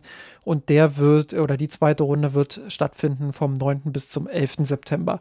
Ähm, dementsprechend. Äh, also dann auch, bevor die Bundesliga genau. losgeht, quasi äh, direkt Kaltstart in K.O.-Wettbewerb. Ähnlich wie es bei den Herren ja auch ist. Ja, äh, auch wenn es dort für den FC Bayern eigene Gesetze gibt wegen des Supercups. so ist es. Gut, wir mussten einiges aufarbeiten. Wir haben einiges aufgearbeitet, würde ich mal sagen. Insofern. Äh, Niasan-Rot-Therapiesitzung, die zwölfte läuft. ja, ob es eine Therapiesitzung bei den Männern äh, wird, das müssen wir mal schauen. Auch da gibt es ja einige Themen, Georg. Nämlich die Männer sind aktuell im Trainingslager in Japan und Singapur. Ohne Thomas Müller, ohne Rafael Guerrero, ohne Manuel Neuer und ohne Erik Maxim Choupo-Moting, alle aus unterschiedlichen äh, Verletzungsgründen. Müller hat, glaube ich, Hüfte, Guerrero äh, war es eine Muskelverletzung. Ähm, dann äh, Neuer ist allen klar, war verletzt, schwer verletzt, äh, trainiert aktuell hinterm eisernen Vorhang des FC Bayern München. Äh, da gibt es aktuell auch keine News zu und Choupo-Moting hat sich eben auch in der Vorbereitung äh, verletzt und konnte die Reise nicht antreten. Kim und Delicht sind mitgereist bzw. angereist, ähm, haben aber noch Trainingsrückstand bzw. sind sie angeschlagen. Deshalb haben sie im zweiten Testspiel, jetzt hätte ich fast gesagt erstes Testspiel, aber im zweiten Testspiel äh, gegen Manchester City beim Audi Football Summit ähm, haben sie deshalb nicht gespielt, standen nicht in der Startelf. Ähm, das erste Testspiel war nämlich gegen Rottach Egan, Egan. Egan, ähm, da hätte es aber auch gepasst, Justin, da haben sie nämlich auch nicht mitgespielt. Ja, das stimmt. Äh, 27 zu 0 hat der FC Bayern München gewonnen und wir steigen da jetzt mal in die Detailanalyse ein und analysieren jedes Tor einzeln. So ist es. Erstmal, genau. Wir beginnen mit dem 1 zu 0. Wer hat das 1 zu 0 gemacht? Ich glaube, Tell hat es aufgelegt. Musiala hat es gemacht. Musiala hat es gemacht, richtig. Musiala, richtig. Gnabry, Davies, Gnabry, Musiala, Stimmt, Konrad stimmt. Leimer, Tell, Tell, Masraoui, Tell, Upamecano, Tell, Sané, Musiala, Tell, Musiala, Gnabry, Musiala, Sabitzer, Sabitzer, Sabitzer, Sabitzer, Sabitzer, Guerrero, Gravenberg, Koman und Mané. Eben, finde ich, finde ich eine schöne Abschlussgeste von Marcel Sabitzer. Äh, Fünf Dinger hintereinander. Fünf Dinger äh, nachzuspielen und dann zu sagen, ciao. Ja, aber er hat 15 Minuten gebraucht. Ach, schwach. Ja, deshalb, deshalb dann danach, okay, nee, reicht nicht. Deshalb reicht der nicht, Wechsel, Junge. ja. Äh, äh, du suchst dir besser was Neues, ja. Nein, wir werden natürlich nicht ins Detail einsteigen, was das angeht. Ähm, aber Georg, ich weiß, dass das für dich ein Thema war, nämlich die beiden Startaufstellungen. Vielleicht möchtest du dazu kurz. ja, was genau. Ne, also es ist ja immer äh, so ein bisschen, wir werden es gleich auch noch, was nimmst du aus Testspielen mit? Ist ja immer eine legitime Debatte jedes Jahr bei allen Testspielen. Du weißt nie, was haben die Teams vorher trainiert, äh, gibt der Trainer ihnen irgendeinen speziellen Schwerpunkt mit, heute mal nur One-Touch-Fußball oder nur mit dem schwachen Fuß oder heute mal viele Flanken, heute mal keine Flanken. Gibt ja da auch lustige Spielchen. Was testet er, was will er probieren? Also auch äh, abgesehen jetzt von diesen äh, eher witzig gemeinten Dingen, äh, will er mal hochpressen, will er mal tief stehen? Wie ist der Gegner in Form? Wer hat Jetlag? Wer hat äh, die Beine schwer? Kurz, äh, wie sehr du Leistungen bewerten kannst, das weißt du nie. Was du aber natürlich ein Stück weit bewerten kannst, ist, welche Ideen hat der Trainer? Was lässt er spielen? Welche Formationen lässt er spielen? Wir haben Nach welchen Ideen spielst du hier Fußball? Ne? Und das passt bei Thomas Tuchel bekanntlich nochmal besser. Wir haben es vorhin schon äh, besprochen. Dreierkette, Viererkette ist auch ein Riesenthema bei einem äh, Thomas Tuchel, der teilweise vor allem in Chelsea sehr viel Dreierkette gespielt hat und der Bayern-Kader gibt da ja auch Optionen her, gerade mit äh, Wingbacks wie äh, Alfonso Davies potenziell und äh, den guten Innenverteidigern im Kader oder äh, Pavard, der die Rolle anders spielen würde. Also kurz, spielt er Dreierkette, spielt er Viererkette. Und ganz wichtig, wer spielt?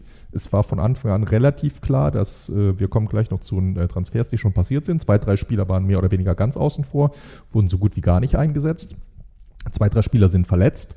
Und dann geht es ja schon drum, wer läuft in der ersten Elf auf und wer kommt erst mit der B11 auf den Platz. Er hat in beiden Spielen einen Komplettwechsel zur Halbzeit gemacht und äh, muss, darf nur in Anführungszeichen mit den Jugendspielern zusammenspielen und äh, da versuchen irgendwie hervorzustechen. Und äh, nach dieser langen Erklärung äh, fand ich tatsächlich schon interessant, dass er fast nicht gewechselt hat, was seine Startelf angeht. Und vor allem auch eine relativ klare erste Elf hatte und zweite Elf, was so die äh, Jugendspieler und Amateure angeht. Da hat er also nicht irgendwie durchgemischt, sondern das war schon in beiden Spielen eine Startelf, wo man sich vorstellen könnte, genauso geht er ins erste Saisonspiel.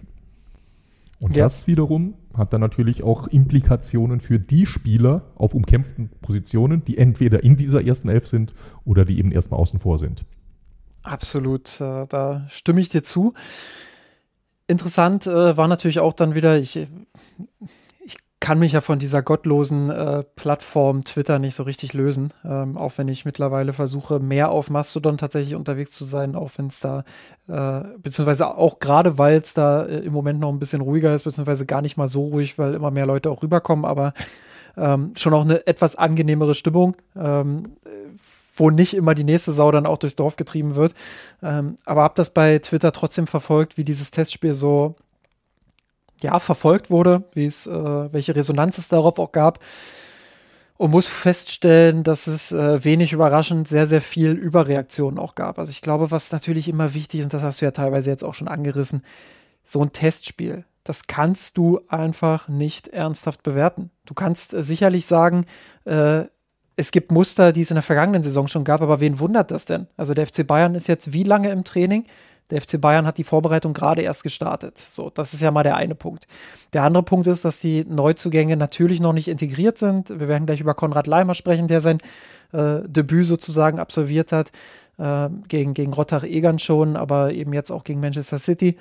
Ähm, klar, es gibt schon den einen oder anderen Neuzugang, der ein paar Minuten sammeln konnte, aber das muss ich ja A, erst alles noch finden und B, ähm, verwundert es doch nicht, dass, dass jetzt gerade zu Beginn dieser Saison noch einige Muster auch drin sind, äh, die Tuchel gerne rauskriegen würde. So, das, das ist mal der eine Punkt.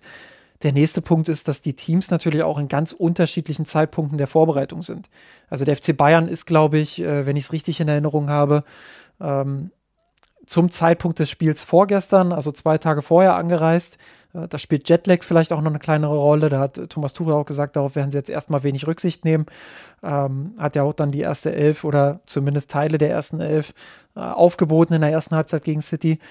Ähm, und dann äh, hast du mit Manchester City halt ein, Spiel, äh, ein Team, was A schon länger dort drüben ist und B auch schon ein bisschen weiter ist in der Vorbereitung, weil die Saison einfach auch ein bisschen früher losgeht. Das ist was, das kannst du einfach nicht ignorieren. Das gehört dazu. Und dafür muss ich sagen, war das Spiel in der ersten Halbzeit dann doch schon ziemlich ausgeglichen. Klar, du wurdest wieder für einen Fehler bestraft. Klar, der Fehler von Upamecano. Und das äh, ruft beim einen oder anderen FC, äh, FC Bayern-Fan natürlich dann auch negative Gedanken auf, beziehungsweise auch diesen, diesen Reflex, ach, jetzt geht's genauso da weiter, wo es, wo es aufgehört hat. Aber ich sage mal ganz ehrlich, in der, in der Phase der Vorbereitung kannst du das nicht bewerten. Da, da musst du dann auch diesem, diesem Drang, diesem Reflex irgendwo widerstehen. Und vielleicht auch einfach mal versuchen, mit einem etwas positiveren Mindset ranzugehen und zu schauen, was lief dann eigentlich alles gut. Und ich finde, dass der Ball in der ersten Halbzeit echt teilweise ganz gut lief, dass man sich den ein oder anderen Angriff äh, richtig gut auch erarbeitet hat, Citys Pressing zwei, dreimal richtig gut umspielt hat, äh, mit schnellen Kombinationen, Musiala, der sich immer wieder hat tief fallen lassen, immer Verbindungsspieler auch war, äh, Steil-Klatsch-Kombinationen haben wir gesehen, also da war schon viel Spielfreude auch zu sehen. Äh, klar, das leidige Thema Stürmer, werden wir später auch drüber sprechen. Du hast eben nicht so viel Ertrag draus machen können. Auch das ist sicherlich was, was man schon bewerten kann, wo man sagen kann, das haben wir in der vergangenen Saison auch gesehen. Äh, da hat so ein bisschen dann auch der Zugriff gefehlt. Äh, kann mich erinnern, es gab eine Flanke in den Strafraum, wo Gnabry natürlich hilflos unten drunter geflogen mhm. ist. Äh, wenn dann Kane gestanden hätte, glaube ich schon, dass es zumindest mal eine Chance gewesen wäre. Ähm, aber grundsätzlich von der Spielanlage her, vom Spielrhythmus her, für diesen Zeitpunkt der Vorbereitung, äh, würde ich jetzt weder Hurra schreien noch äh, irgendwie ins Negative gehen, sondern einfach nüchtern feststellen, der Ball lief ganz ordentlich und das eben gegen den Gegner, der sehr, sehr stark ist, der über Jahre schon zusammenspielt ähm, und der ein bisschen weiter auch schon in der Vorbereitung ist. Ja, ich wollte sagen, ne, es gibt ja eigentlich fast nichts Besseres in der Vorbereitung, als gegen Manchester City zu spielen, gegen äh, ein Team von Pep Guardiola. Die haben sicherlich auch, was ich gelesen habe, ein bisschen rotiert. Die haben es eben nicht so gemacht wie Bayern. Ich glaube, die haben, wenn ich es richtig so gesehen habe, so ein, eine gemischte Elf anfangs auf den Rasen gestellt und dafür aber nominell in der zweiten Halbzeit erst einen Haaland reingeschickt oder so ähnlich war es. Und aber natürlich, ne, das ist einfach eine Mannschaft, die spielt Top-Fußball. Die hat seit sieben Jahren den gleichen Trainer, spielt nach dessen Ideen. Und äh, das merkst du natürlich. Die, die, brauchen auch weniger Vorbereitung, um auf einem gewissen Stand zu sein. Und äh, wenn du dich irgendwo selbst dran hochziehen kannst und eine Standortbestimmung machen kannst und die braucht Tuchel, er muss überlegen, was habe ich jetzt, äh, was mache ich in den nächsten zwei, drei Wochen noch? Äh, wo drückt der Schuh am meisten? Und da ist natürlich ein Spiel gegen Manchester City einfach das Beste. Und insofern ein guter Test. Und wenn es da noch positive Dinge gibt, die du gerade beschrieben hast, die man beobachten konnte, ist es doch umso besser. Und genau wie du sagst, da ein einzelner Spieler für einen Unkonzentriertheitsfehler in der Vorbereitung, who cares? Das ist ja völlig egal. Ja, und dann äh, muss man natürlich auch noch ergänzen, die Saison geht zwar schon relativ bald los, aber für den FC Bayern ist es ja regelmäßig so, dass auch der Saisonstart häufig noch ähm, so eine kleine Eingewöhnungsphase ist. Da konnte ja Borussia Dortmund in der Vergangenheit auch das ein oder andere Mal mit einem Frühstart dann auch profitieren. Äh, gab natürlich dann auch immer relativ schnell auch Panik, wenn dann so eine frühe Krise erstmal kam. Aber grundsätzlich für den FC Bayern München zählt es ja immer erst im zweiten Halbjahr. Das muss man ja ganz klar auch so sagen. Und dementsprechend äh, wünscht man sich natürlich auch als FC Bayern und man geht natürlich auch in die Partien, um sie zu gewinnen. Aber äh, ich glaube, dass der Stand beim Supercup jetzt mal äh, so gesprochen am 12.8.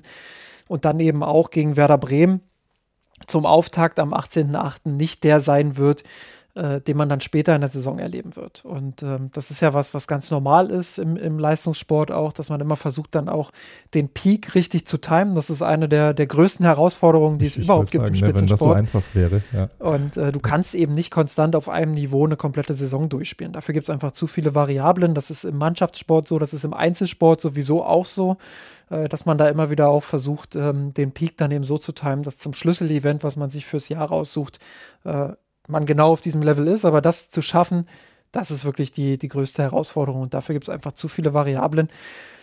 Deshalb äh, kalmer an der Stelle und wirklich versuchen, ähm, diese, diese Testspielergebnisse nicht überzubewerten. Das ist zumindest das, was ich in den letzten Jahren auch immer gemacht habe und, und was ich auch jedem empfehlen würde. Für den FC Bayern geht es dann weiter äh, im Trainingslager dort ähm, gegen Kawasaki Frontale.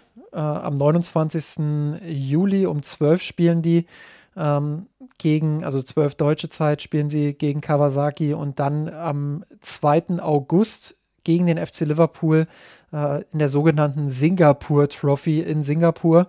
Wer hätte das ahnen können? Und dann gibt es noch ein Testspiel gegen die AS Monaco. Ähm, das wird aber dann wieder in, äh, wenn ich das richtig sehe, im, im Alpenbauer Sportpark wird das stattfinden. Ähm, also auch da. Das ist ähm, korrekt, das ist in äh, Unterhaching. Ah, vielen Dank. Das, das ging Also nämlich an mir vorbei. Heimspiel. Also jetzt, wo du es sagst, ich erinnere mich wieder, aber das äh, hatte ich wieder in den, in den hinteren Bereich verdrängt. Aber dafür habe ich dich ja, Georg, für solche Fakten und Zahlen äh, bist du immer zu haben.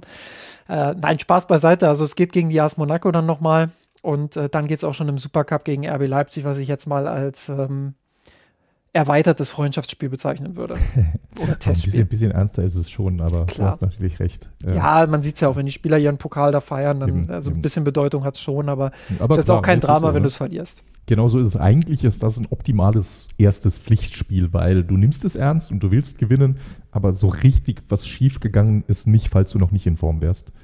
Äh, Das stimmt schon. Eigentlich besser als in dem ersten Pflichtspiel direkt DFB-Pokal zu haben und äh, dort zumindest äh, das Risiko einzugehen, einen, einen Titel zu verspielen.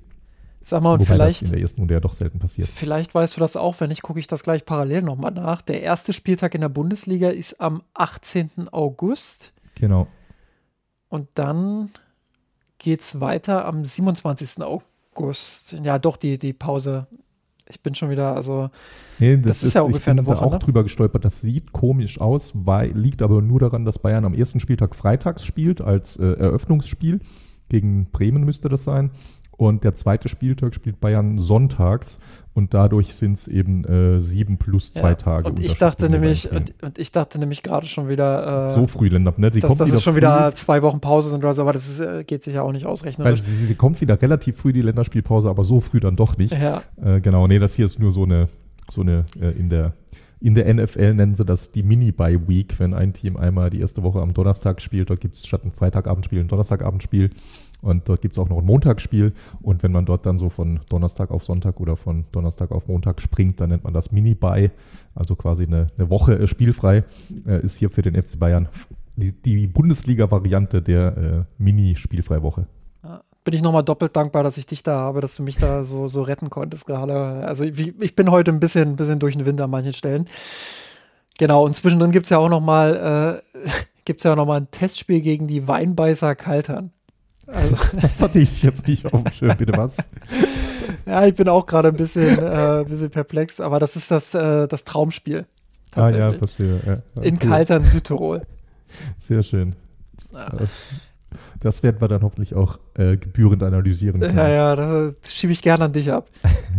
Aber dann lass uns mal äh, Richtung individuelle, individuelle Schicksale bzw. Transfers, äh, Situationen, wie auch immer, schauen, weil da gibt es ja auch ein bisschen was, worüber wir sprechen müssen. Auch da, wir werden nicht über jeden Einzelnen sprechen, aber so ein paar Themen, die wir uns vorher rausgepickt haben. Ich würde gerne mit der Situation von Mathis Tell anfangen. Auch das natürlich ein großes Thema äh, in den sozialen Netzwerken. Ähm, er hat ja eigentlich relativ zuverlässige Torquote, wenn man so will. Ähm, also schon in der vergangenen Mhm. Saison aus relativ wenig Spielzeit äh, relativ viele Torbeteiligungen auch gemacht. Jetzt in den Testspielen auch wieder gezeigt, dass er treffen kann. Also klar, gegen Rotter-Egern sollte man jetzt nicht überbewerten. Ähm, wenn sogar Marcel Sabitzer fünfmal trifft, aber äh, gegen Manchester City eben auch Abstaubertor gemacht, richtig gestanden. Ähm, einziges Tor des FC Bayern erzielt. Wie bewertest du seine aktuelle Situation bei den Münchnern?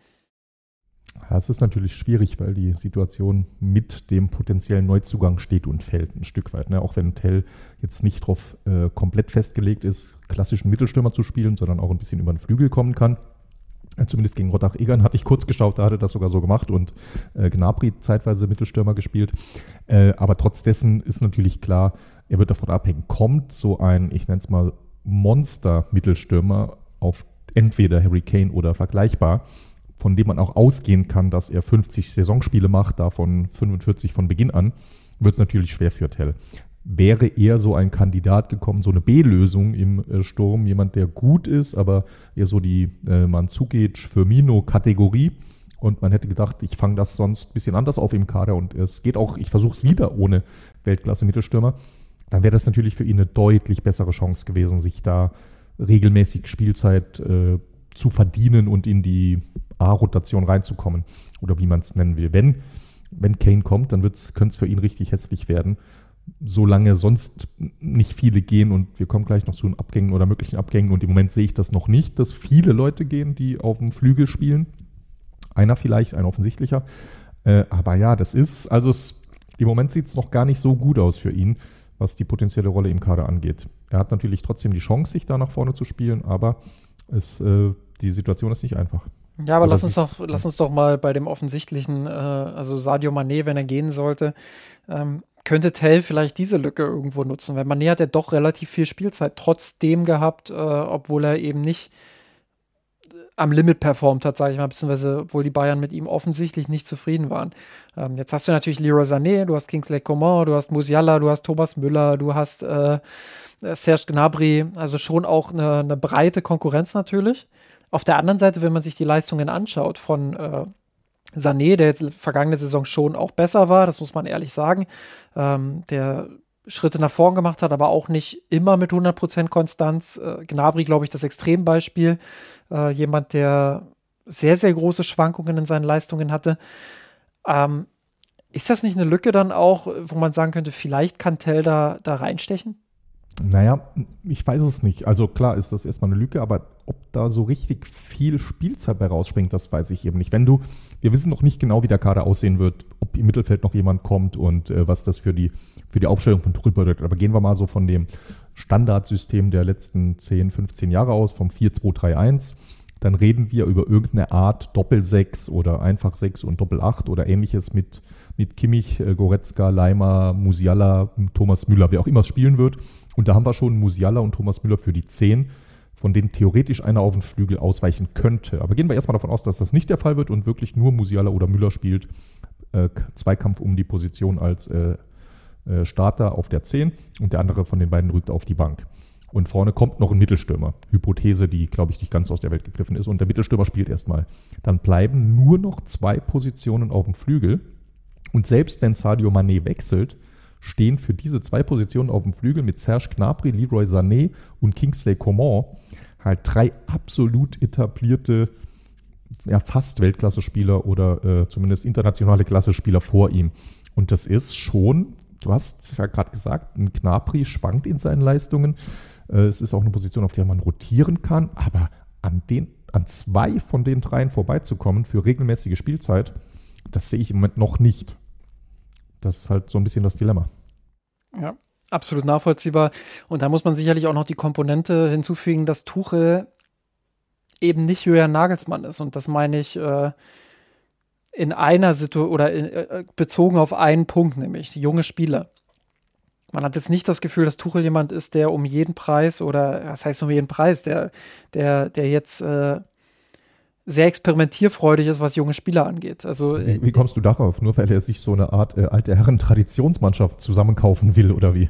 Auch, aber grundsätzlich, äh, nee, ich, hat, nee, ich, hatte auch bei den ist, anderen Teams, ja. achso, das war, war, war ihre, ja, sorry, ja, ja, musst heute, heute musst du ein bisschen vorsichtig sein mit mir, Georg. Das ist, nee, ist so, bin, klar. ich, bin ich so schnell, aber Absolut. Nicht so die schnelle Leitung heute. Jetzt, wenn er einen 33-Jährigen aufstellen kann, wird er keinen 18-Jährigen aufstellen. Das ist einfach so. Er ist völlig legitim ne, bei den Superclubs als Trainer. Aber ja, genau, was du sagen wolltest, äh, Tuchel zumindest äh, ist da jetzt nicht, äh, hat sich den Namen in ganz vielen Dingen gemacht, in ganz vielerlei Hinsicht positiv, aber er ist jetzt nicht der Talentförderer, ist auch nicht sein Job beim FC Bayern. Aber genau das ist eben der Punkt. Es ist sein Job, die bestmögliche Elf auf dem Platz zu haben oder über die Saison gesehen, äh, die meisten Punkte, Siege und Titel zu gewinnen. Und wenn er der Meinung ist, dass das eher mit Leroy Sané und Kingsley Coman geht, als mit einem 18-jährigen äh, Mathis Tell, dann wird er auf Kingsley Coman und Leroy Sané setzen. Vielleicht will er irgendwann mal, Achtung, nochmal Ironie, vielleicht will er irgendwann mal Tore schießen oder Scorerpunkte sammeln von seinen Dingern. Dann hätte natürlich Tell gute Chancen im Vergleich zu Kingsley Coman, der das bekanntlich nicht so gerne macht. Aber das müsste dann schon äh, ne, diese Sondersituation sein. Nee, also wie gesagt, es ist definitiv, wenn Manet geht, spricht das erstmal, spielt das ihm ein bisschen in die Karten, sonst wäre es ja völlig hoffnungslos. Äh, aber wenn dafür im Gegenzug äh, letztlich Harry Kane kommt, dem traue ich erstmal mehr Spielzeit zu als, äh, Manesi letztes Jahr hatte, auch weil Mané ja zwischendurch lange verletzt war, dann ist das erstmal ein Schritt zurück für Mathis Tell leider. Pass auf, erster Hottag der Saison. Äh, Leroy Sané, weil wir gerade, oder weil du ihn gerade auch so ein bisschen mit, mit Scorerpunkten und so angesprochen hast, beziehungsweise alle. Ähm, erster Hottake, der wird richtig, richtig viele Scorerpunkte sammeln. Ich äh, habe jetzt noch keine Zahl parat, das muss ich mir noch überlegen.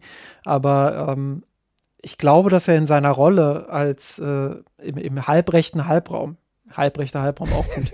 Also im rechten im, Halbraum. Äh, im Recht, ja, der halbrecht, der halbrechte Raum innerhalb des halb. Ach, lassen wir das. Das ist okay. Ist okay. Also, also im, im, im rechten Halbraum. Ist gekauft, ja. Da wird er da wird er aufblühen, noch weiter aufblühen. Ähm, ich finde, er hat äh, unter Nagelsmann dort schon sehr, sehr gute Spiele gemacht äh, letzte Saison und wird in dieser Saison dort auch aufblühen, hat auch gegen City wieder einen guten Eindruck hinterlassen.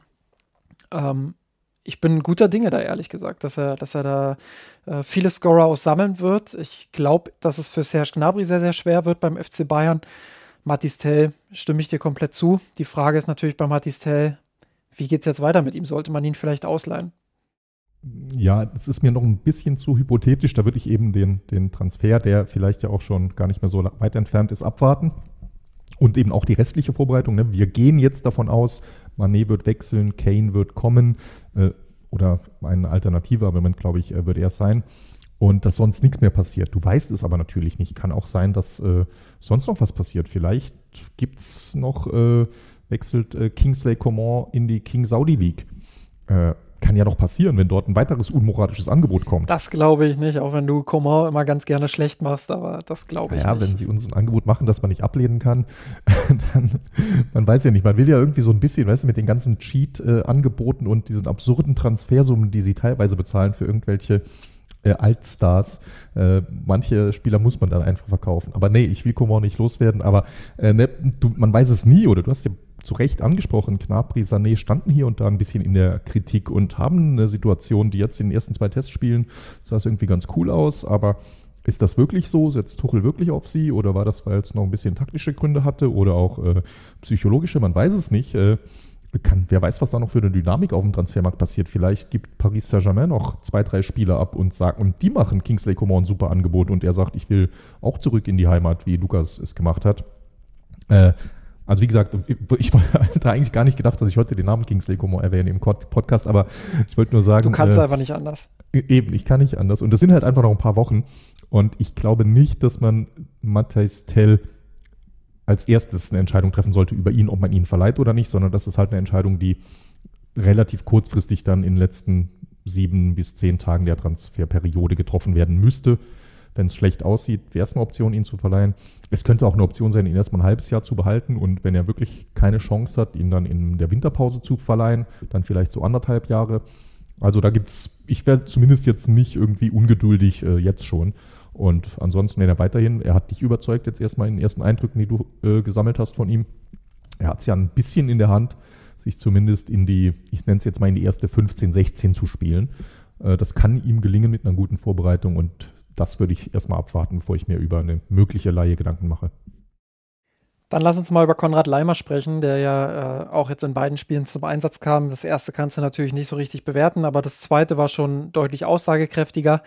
Ähm, wenn wir über eine gute oder wenn ich über eine gute erste Halbzeit berichte, dann äh, berichte ich auch über eine ordentliche Performance bis gute Performance von Konrad Leimer, der viele Zweikämpfe im Mittelfeld gewonnen hat, der sehr aktiv war zwischen den Boxen auch, ähm, der offensiv auch beteiligt war. Ich glaube, das ist ganz wichtig zu erwähnen, weil jetzt ist ja natürlich auch die große Frage, die, die du dir auch wahrscheinlich stellst. Ähm, ist er jetzt eher so der, der abräumende Sechser hinter Kimmich, der dann die Freiheiten nach vorne bekommt? Äh, wie verändert sich Dynamik im Mittelfeld durch, durch seinen Transfer etc. pp. So und ähm, muss ehrlich sagen, gegen Manchester City hat sich die Dynamik gar nicht so sehr verändert. Also, ich wollte sagen, ne, das, was du beschrieben hast, das war eher eine relativ klassische Goretzka-Rolle oder auch eine relativ klassische Red Bull-Rolle, wie es dort alle Spieler machen. Äh, viel ja. Dynamik, viel zwischen den Boxen hin und her, Zweikämpfe äh, überall auf dem Platz führen. Das heißt, ja, das wäre noch nicht die Umschulung zu einem Casimiro. Absolut nicht. Und ich habe auch nichts gesehen, ja. habe auch mhm. nichts gesehen von Leimer, wo ich sagen würde, dass äh, das könnte, auch wenn Goretzka gerade, warum auch immer, so ein bisschen in Verruf geraten ist bei vielen Bayern-Fans, ähm, glaube oder habe ich nichts gesehen von Konrad Leimer, wo ich sage, das könnte Goretzka nicht auch, wenn er äh, in Topform wiederkommt. Also ähm, bei allem Respekt und bei allem Lob, was ich für, für Konrad Leimer übrig, übrig habe, er hat eine gute Halbzeit gespielt. Ähm, vielleicht hat er sich einen Tick mehr auch beteiligt am Spiel, ähm, als es Goretzka normalerweise tut. Das kann man sicherlich als einen Unterschied festmachen. Ähm, aber grundsätzlich habe ich jetzt nichts gesehen, wo ich sage, das würde ich Goretzka nicht auch zutrauen. Und ähm, ja, das, äh, also. Ja, nee, finde ich, find ich interessant. Ne? finde auch die Tiefenläufe, genau die Tiefenläufe nach vorne, wenn ja, ich das ja. noch kurz äh, ergänzen darf, die, äh, das macht er natürlich herausragend. Das hat er auch bei Leipzig immer wieder gut gemacht, immer auch äh, aus dem Mittelfeld äh, kurze Kombinationen und dann eben in die Tiefe starten und hinter die Kette laufen, äh, immer wieder auch versuchen, die letzte Linie zu überladen. Das ist ja was, was Goretzka auch ganz gut kann, wenn er in Form ist. Und ähm, da muss ich sagen, da habe ich jetzt äh, bei Leimer eher gesehen, ah, so hat Goretzka also mal gespielt. das, das, war eher ja, so der Effekt bei mir. Mhm. Ja, genau. Ne? Das ist halt für mich so wieder das Thema, was, was sagen uns Testspiele? Und das finde ich dann schon sehr interessant, weil erstmal ist das ja naheliegend. Genau das, was du jetzt beschreibst, das ist halt, wie Konrad Leimer die letzten fünf Jahre Fußball gespielt hat. Und äh, insofern wäre es jetzt komisch, wenn er direkt im ersten richtigen Test die Rolle komplett anders interpretiert. Und aber genau, damit sind wir eigentlich bei einem weiteren Achter Box-to-Box-Spieler ähnlichem, der äh, gut für Pressing-Systeme ist und gut für Dynamik, aber eben nicht den lange gesuchten Ankersechser gibt im Spiel der Bayern. Das heißt, das hat dann wahrscheinlich, wenn ich das richtig dann äh, zwischen den Zeilen raushöre, hat dann doch Joshua Kimmich wieder den eher defensiveren Sechser gespielt oder haben sie da sich abgewechselt? Wie, wie war schon, das? Schon auch abgewechselt. Mhm. Äh, also müsste jetzt, äh, weiß nicht, ob es da sowas gibt, äh, so, so eine Heatmap nochmal sehen, ja, wer jetzt im, im Schnitt nochmal ein bisschen, ne? ja, ja. bisschen höher war, weiß nicht, ob es das für ein Testspiel gibt, aber äh, ich habe beide mal offensiv gesehen. Äh, vielleicht Leimer sogar einen Ticken häufiger. Ist aber nur vom Gefühl her, kann ich statistisch aktuell nicht belegen. Ja, ja, ja. ja äh, Finde ich ja schon mal interessant. Das heißt, Justin, die, die, der Anker-Sechser bleibt quasi auch fast erwartbar äh, vakant erstmal. Ja, so ist was es. Was denkst du? Passiert noch was? Und ich habe mal, ich habe mal rausgesucht, ne, damit du nicht alles vorbereiten musstest. So, ähm, wir haben ja irgendwann äh, hier schon zwei, dreimal. Es ist jetzt nicht so, dass wir erst seit äh, seit äh, Saisonende über den Anker Sechser äh, reden, den wir suchen. Ich glaube, wir beide seit meinem ersten Podcast suchen wir den Anker Sechser. Hätte man auch äh, verfilmen können, Justin und Georg auf der Suche nach dem An Anker Sechser. Ähm, jetzt haben wir darüber geredet, ja, Declan Rice, äh, danke übrigens ans Forum, ich habe ihn beim letzten Mal falsch ausgesprochen, er heißt Declan, nicht Declan. Ähm, Declan Rice ist weg, das war der der, äh, das wäre der potenzielle Superstar gewesen für die Rolle. Du hast es mir auch damals schön erklärt. Seitdem war ich Fan, dass er nämlich äh, beides sehr gut kann. Das Seitdem ging es bergab. Aufbauen. Bitte? Seitdem ging es bergab mit den Verhandlungen. Genau, seitdem, kurz, ja, vielleicht, es kann natürlich sein, dass irgendjemand von Arsenal uns auch zugehört hat, Justin. Und danach. Äh Kurzer Einwurf übrigens, äh, weil ich es gerade offen habe. Äh, tatsächlich gibt es die Statistik und Leimer einen Tick offensiver. Also, ja. Äh, ja. Ja, genau. Vielleicht so 10 Meter im ja, Schnitt. Ja, ah, cool. Ja, schon, also schon tatsächlich noch, noch schlimmer, in Anführungszeichen sogar. Äh, genau, jetzt, wo war ich? Also, genau, also Rice ist weg und wir haben da ja mal so philosophiert, auch mal so ein paar Namen in den Raum geworfen. Wen gibt es denn überhaupt noch im Weltfußball? Wer wäre denn ein potenzieller äh, Anker-Sechser? Und da habe ich jetzt mal kurz zusammengestellt, weil so richtig einen echten Wunschkandidat hatten wir beim letzten Mal noch nicht. Und dann habe ich aber jetzt gesehen, es sind schon einige Sechser gewechselt im Weltfußball. Also zuletzt jetzt äh, Verratti, der äh, auch nach Saudi-Arabien geht oder gehen soll von Paris. Äh, gestern, glaube ich, ist äh, am Rabatt zu United gewechselt. Äh, Rice hatten wir gerade schon genannt. Kanté auch nach Saudi-Arabien. Ugarte äh, nach Paris. Neves nach Saudi-Arabien. Tonali, wo ist Tonali hin von Milan? nach England irgendwo hin ist der, glaube ich, oder? Boah, da bin ich gerade. Aber egal, ist jedenfalls auch gewechselt von Milan, habe ich mir nur hier in der Liste stehen. Und dann äh, Sergio Busquets, die Mutter aller Anker-Sechser, der zu Messi nach Miami gewechselt ist. Also das heißt, da ist schon, da ist schon viel weg. Irgendwie gab es doch mehr Bewegung auf der Position auf dem Transfermarkt, als ich so ein bisschen dachte. Äh, Bayern hat bisher aber noch keinen davon gekauft. Was machen wir denn jetzt? Hast du noch eine Idee? Ja, vielleicht, vielleicht muss es ja wirklich auch darauf hinauslaufen, und, äh, auch wenn es jetzt nicht die Optimallösung ist, die alle im Kopf haben, aber vielleicht ist Kimmich ja dann doch der unterschätzte Anker-Sechser. Und vielleicht schafft Tuchel es ja doch, ihn so ein bisschen auch zu disziplinieren. Also wenn ich mir jetzt, wie gesagt, die, die Heatmap so ein bisschen angucke gegen mhm. City, die ist natürlich schwierig zu interpretieren, weil äh, du hast gegen City natürlich weniger Ballbesitz, als du es gegen den SC Freiburg oder so hast. Also du arbeitest viel gegen den Ball. Das beeinflusst diese, diese Durchschnittsposition auch nochmal enorm. Bayern hatte 40 Prozent Ballbesitz. Ich weiß jetzt gerade nicht. Ach doch, hier kann ich es gucken. In der ersten Halbzeit waren es 43 Prozent. Ähm, und wenn ich mir die Durchschnittspositionen dann auf Sofascore anschaue, ähm, dann ist Kimmich sogar nur ein Tick vor den Innenverteidigern. Also mhm. schon auch relativ diszipliniert seine, seine Position gehalten. Das ist auch mein Eindruck gewesen. Äh, Kimmich hat in der ersten Halbzeit 35 Ballberührungen gehabt.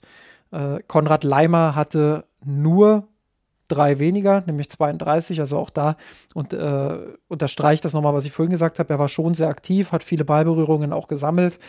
Äh, vielleicht braucht Kimmich ja neben sich nicht zwingend denjenigen, der äh, diesen Anker-Sechser spielt, sondern vielleicht braucht er einfach jemanden, der so zweikampfstark ist, wie es Konrad Leimer ist und zusätzlich eben Ballberührungen sammelt, also ihn so ein bisschen entlastet im Spielaufbau. So, das kann ja schon Teil der Lösung sein, wenn Tuchel es wirklich schafft, ihn da so ein bisschen auch zu disziplinieren.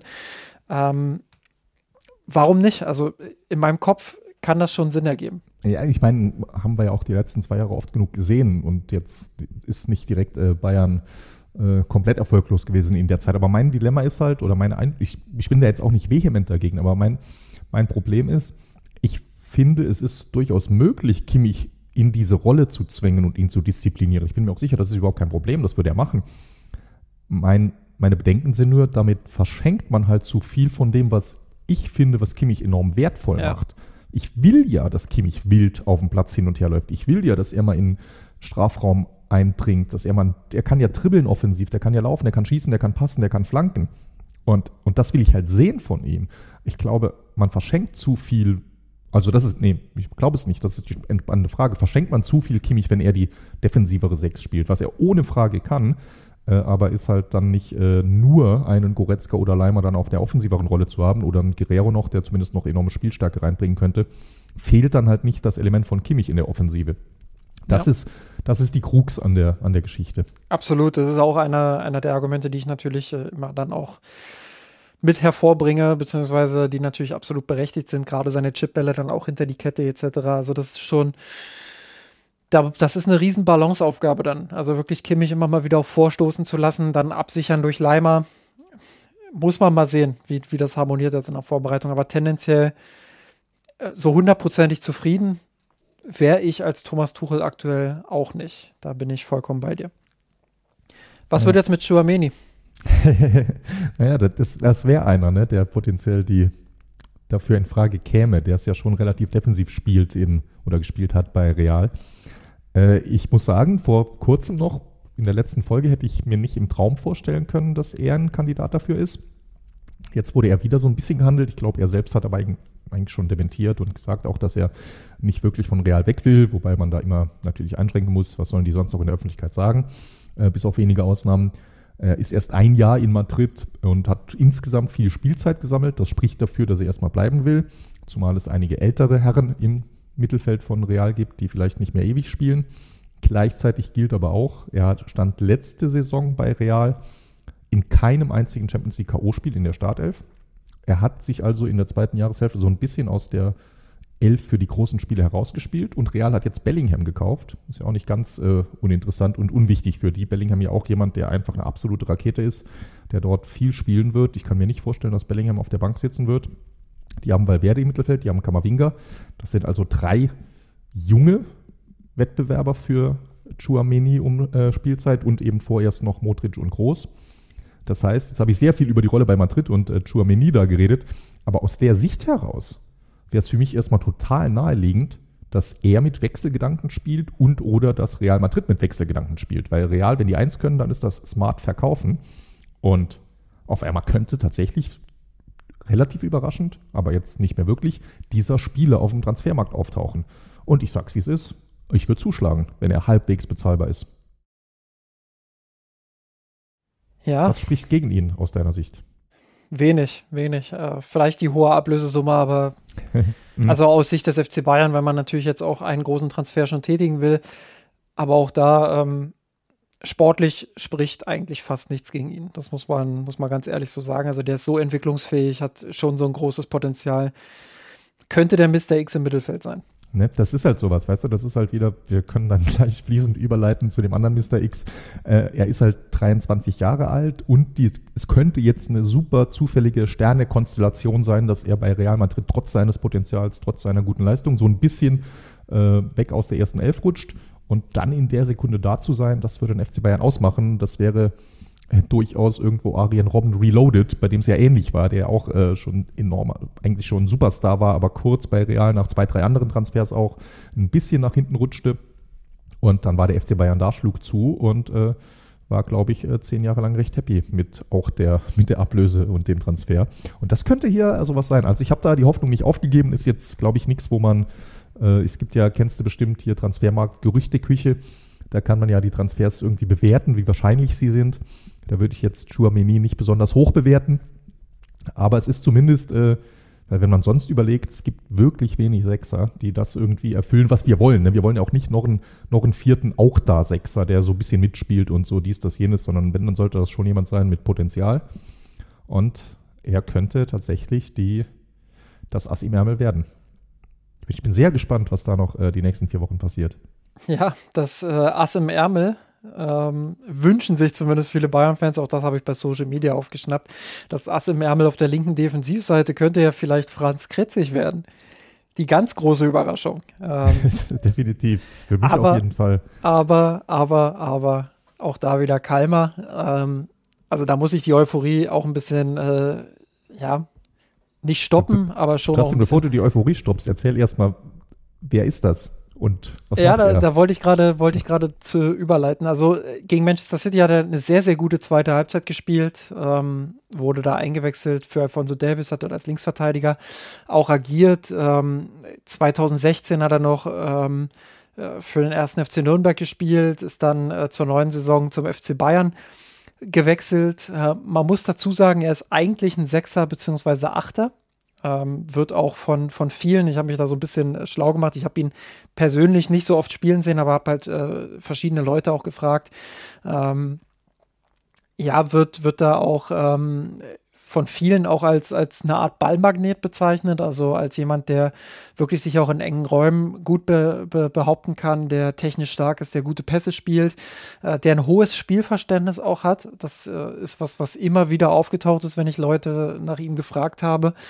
Ähm, ja, und dementsprechend ähm, schon auch ähm, Potenzial hat. Er hat ein bisschen mit Verletzungen zu tun gehabt. Ähm, das ist sicherlich was, was so ein bisschen seine Entwicklung auch zurückgeworfen hat. Äh, und hat jetzt zuletzt eben auch als Linksverteidiger gespielt und ähm, hat das versucht und hat eine ziemlich gute Rückrunde auch in der vergangenen Saison gespielt. Ähm, auch da sagen viele, dass seine, seine Spielintelligenz da sehr hilfreich war, weil er einfach sich gut in Situationen auch reindenken kann. Und ich glaube, das hat man gegen Manchester City tatsächlich auch gesehen. Jetzt kann man die zweite Halbzeit nicht so richtig bewerten, weil es natürlich bei beiden Teams durch viele Wechsel auch sehr zerfahren war. Aber es war sehr, sehr interessant zu beobachten, wie er sich dort macht. Und da hat er echt einige gute Aktionen auch gehabt. Ähm, warum ich sage, dass es, dass man sich eher ein bisschen zurückhalten sollte, beziehungsweise dass man da eher bisschen vorsichtig sein sollte in der Bewertung, ist natürlich, ähm, dass er noch relativ frisch ist, sage ich mal, auch wenn er 20 Jahre jung ist. Ähm, und dass er eben auch in der Defensive die ein oder andere Schwachstelle hat. Und äh, das eben in der Vergangenheit auch häufig äh, offenbart hat, häufig auch Lehrgeld bezahlt hat in der Regionalliga Bayern. Insofern muss man einfach auch vorsichtig sein, das realistisch einschätzen. Er hat jetzt äh, ein gutes Spiel gegen City gezeigt, ja. Aber persönlich glaube ich nicht daran, dass er jetzt den ganz großen Durchbruch beim FC Bayern erleben wird, beziehungsweise dass er jetzt in dieser Saison äh, da ganz nach oben rutschen wird. Man muss mal schauen, ähm, wie sich das weiterentwickelt. Ich glaube, das kann man bei Jungspielern immer relativ schwer sagen. Ähm, Bundesliga-Niveau ist wahrscheinlich drin. Ähm, Ob es dann für mehr reicht, großes Fragezeichen. Äh, ich ich würde da die Euphorie zumindest erstmal, was den FC Bayern angeht, ein bisschen bremsen. Ach du, wir haben, äh, wir haben hier Saisonzwischenphase, da kann man ruhig mal ein bisschen Euphorie entfachen. Weil wenn ich dich richtig verstanden habe, hast du gerade so ein bisschen äh, Philipp Lahm beschrieben. In der, Jugend, in der Jugend ursprünglich Sechser, Ballmann. Weiß ich versuche hier die Euphorie zu bremsen und du kommst mit Philipp Lahm. Ja, es, es, es, es sind deine Worte, ich habe sie nur ja, übersetzt ja. und zusammengefasst. Das sind. Ja, ja, klar. Also ist hiermit gebongt. Äh, schön, das freut mich. Wir haben einen neuen Philipp Lahm. Wir haben gerade, also wir nehmen einen, einen neuen äh, Robben-Transfer mit äh, Chouameni von Real und jetzt einen neuen Philipp Lahm. Läuft doch. Äh, nee, davon ab, äh, von dem äh, natürlich nicht passenden und ich ernst gemeinten Philipp Lahm-Vergleich. Was natürlich für ihn sprechen könnte, darf man nicht unterschätzen. Der FC Bayern hat am 30.06. mit äh, Joao Cancelo, mit äh, Daily Blind und letztlich auch mit Lucas Hernandez drei potenzielle Backups für die Linksverteidigerposition abgegeben. Das heißt, im Moment ist da einfach nichts hinter Alfonso Davis. Guerrero. Ja, der ist verletzt, aber. Ja, nee, nee ja, Guerrero, Guerrero ist ja kein Linksverteidiger für mich. Der spielt bei Tuchel als Achter und sonst nichts. Der zählt nicht. Aber du hast natürlich recht. Äh, ich hatte jetzt nur auf die drei Abgänge direkt im Kopf. Guerrero hatte ich wirklich äh, unbeabsichtigt jetzt äh, kurz ausgeblendet. Danke fürs, für den Hinweis. Das heißt, gut, dann ist der, nee, nee, klar. Das Einmal heißt, muss ich ja auch einen scharfen Fokus in dieser nee, Sendung eben, haben. Eben, eben. Das war auch so ein Test, ob du mir zuhörst. Ja, ja. Wenn, Nee, das heißt also tatsächlich natürlich, wenn Davis also verletzt wäre oder man geschont wird, ist natürlich Guerrero die erste Option, aber äh, sei es, dass Guerrero dann verletzt ist oder sich irgendwo im Mittelfeld ins Team spielt, äh, könnte dann zumindest äh, da der gute Franz Kretzig da zumindest dann äh, ein weiterer Rotationskandidat werden. Und äh, mehr kann es natürlich auch nicht sein. Also ist ja völlig klar, du hast ja gerade richtig beschrieben, lange verletzt gewesen, erst umgeschult und wenn er wie du sagst, in der Regionalliga zwischendurch noch Lehrgeld bezahlen musste defensiv, dann äh, ist natürlich der Sprung zur Bundesliga erstmal weiter. Aber es ist ja erstmal schön, immer wieder, immer wieder schön, wenn da jemand so sich ein bisschen in den Fokus spielt. Und äh, dabei soll es dann auch, glaube ich, bleiben bei der Personalie. Ne? Viel mehr kann man daraus nicht machen, aber gerade weil ich auch den Namen irgendwie gar nicht auf dem Schirm hatte, geht es vielleicht einigen Hörerinnen äh, ähnlich und dann fand ich es cool, dass du da mal ein bisschen was zur äh, Einschätzung über den Spieler sagen konntest. Genau. Ähm, viel mehr konnte man eigentlich auch nicht machen bei Marcel Sabitzer und Alexander Nübel, würde ich sagen. Also würde ich kurz halten, Sabitzer wechselt zum BVB ähm, an die 20 Millionen Euro, inklusive Boni soll man dafür erhalten. Ähm, Teil der Boni soll sein, dass man 2 Millionen Euro bekommt, wenn der BVB deutscher Meister wird. Also kriegt der FC Bayern 18 Millionen Euro maximal. ähm, ja, und Nübel auf Leihbasis, wie gesagt, zum, zum VfB Stuttgart. Ähm, muss sagen, ich habe jetzt nicht die allergrößte Meinung dazu. Ähm, wird das auch, wie gesagt, relativ kurz halten. Ja, Bin ne, gespannt, was mein, du war, dazu war sagst, beide, aber beide, nee, eigentlich genau, No-Brainer bei beiden, oder? War, genau, war bei beiden völlig klar, dass sie gehen würden. Äh, das ist jetzt passiert. Ich glaube, äh, finanziell mit Sabitzer kann man definitiv zufrieden sein mit den 18 Millionen. Ähm, ich, mir war jetzt schon relativ klar, er hat bei Bayern gespielt, vorher in Leipzig, äh, zwischendurch bei Manchester United. Äh, für so einen Spieler bekommst du eine zweistellige Millionenablöse. Aber ich hätte mich jetzt auch nicht äh, gewundert, wenn es nur zwölf gewesen wären. Insofern äh, gut verhandelt beim Verkaufen. Und das ist doch äh, ganz nett. Und äh, Nübel umgekehrt äh, bin ich froh. In Stuttgart, glaube ich, kann er sich zeigen. auch eine, eine gute Zwischenlösung. Also das passt. Haken dran. Der Haken ist noch nicht dran bei Kai Walker und Harry Kane. Die beiden Engländer sollen ja auch zum FC Bayern München wechseln. Ähm, wird jetzt gar nicht so viel über Kyle Walker sprechen. Ähm, außer du hast da jetzt eine, eine richtig krasse äh, Meinung, die du unbedingt loswerden willst. Aber ich glaube, ähm, ja, das, das ist auch ein Transfer, der rein sportlich gesehen natürlich auch schon Sinn ergibt, je nachdem, wie viel man dann am, am Ende auch für ihn bezahlt. Aber der zieht sich jetzt auch schon, schon wieder so ein bisschen hin. Also ja, mal sehen, ob das, ne? Also ob insofern passiert. ist es schon noch spannend, weil Walker, finde ich, ist wieder eine komplexe Personalie. Weil das vielleicht nur in aller Kürze, weil er ist gut. Ich mag den äh, sportlich. Er ist natürlich auch schon alt, aber das ja. Fass will ich jetzt gar nicht aufmachen. Aber was dort. Aber immerhin nicht Thema, so teuer wie andere Alter. Genau, genau. Wahrscheinlich. E, e, eben drum und dann, wenn der jetzt relativ günstig wird, habe ich da auch überhaupt kein Problem mit. Ich habe ja nichts gegen alte Spieler. Im Gegenteil, wenn sie gut sind, sollen sie so lange wie möglich spielen. Können von mir aus alle so lange spielen wie Hasebe oder äh, Manuel Neuer. Aber da ist halt die Komplikation. Er ist ja unter anderem deshalb interessant, glaube ich, und ein Thema, weil es beim FC Bayern ja Gerüchte gab oder eventuell auch noch äh, dazu kommen wird, dass äh, Benjamin Pavard und äh, Nusmas Raoui stehen ja beide, ich würde nicht sagen kurz vorm Absprung. Äh, Masraoui habe ich jetzt auch länger nichts mehr gehört, aber bei beiden gab es zumindest in den letzten Monaten jeweils mal mindestens latente Abwanderungsgedanken. Ja, Masravi hat sich jetzt nicht so eindeutig geäußert wie, ja. wie manch anderer, sondern hat gesagt, genau. Stand jetzt ist er beim FC Bayern München und da liegt der Fokus drauf. Also Standardgequatsche, wenn man so Ja, will. eben. Ne? Und zwischendurch, er hat zumindest, ich glaube nicht selbst, aber sein Berater dann irgendwas gesagt, dass er auch so ein bisschen nach seiner äh, Corona-Erkrankung so ein bisschen außen vor war und damit nicht happy war und unter Tuchel, er hat ja auch einfach nachweislich nicht mehr so richtig viel gespielt in der letzten Saisonphase. Äh, also auch erstmal legitim damit unzufrieden sein, aber genau wie du sagst, äh, das war jetzt noch kein konkretes Ich will gehen, aber es wurde zumindest kolportiert, dass äh, bei einem von beiden mindestens oder wenn es schlecht läuft, bei beiden ein Abgang drohen könnte. Und dann wäre Walker natürlich essentiell, weil du brauchst ja irgendwo doch einen Rechtsverteidiger im Kader. Und jetzt habe ich schon wieder einen vergessen, aber zumindest wäre er dann enorm wichtig. Wenn jetzt aber beide doch irgendwie sagen, hm, nee, so, ja, es ist doch ganz nett hier in München, ich hänge noch ein Jährchen dran, dann hast du zumindest den Druck nicht mehr, Walker zu brauchen, sondern im Gegenteil, dann wäre das vielleicht sogar wieder eine äh, überladene Rechtsverteidigerposition im Kader, wenn er käme und die beiden bleiben. Ja, Walker kann natürlich auch Innenverteidiger spielen. Wenn wir jetzt wieder über Dreierkettenoptionen etc. Ja. sprechen, dann ist er natürlich auch ein äh, idealer Halbverteidiger, einfach deshalb, weil er, weil er so eine richtig schöne Mischung aus Offensivdrang und ja. ähm, defensiver Stabilität ja, das hat. Ne? Und mit seinem Tempo natürlich ja, auch so ein bisschen ja. Davies-Vibes. Also er kann sich das auch erlauben, dann mal offensiv äh, zu sein und kommt dann eben rechtzeitig auch wieder zurück, weil er Tempo hat. Ähm, also ist schon auch ein, eine, eine, Option da, ein Asset, sage ich mal. Ähm, ja, was das ich so. Das ist, das ist schon echt, äh, echt cool bei dem. Ne? Das, genau wie du es beschreibst, der hat ja auch in, äh, bei Pep unterschiedlichste Positionen gespielt ja. und anfangs auch zur Überraschung von einigen Leuten, als Pep ihn da mal mehr nach innen geschoben hat. Aber genau, er hat da er hat das schon alles gut gemacht.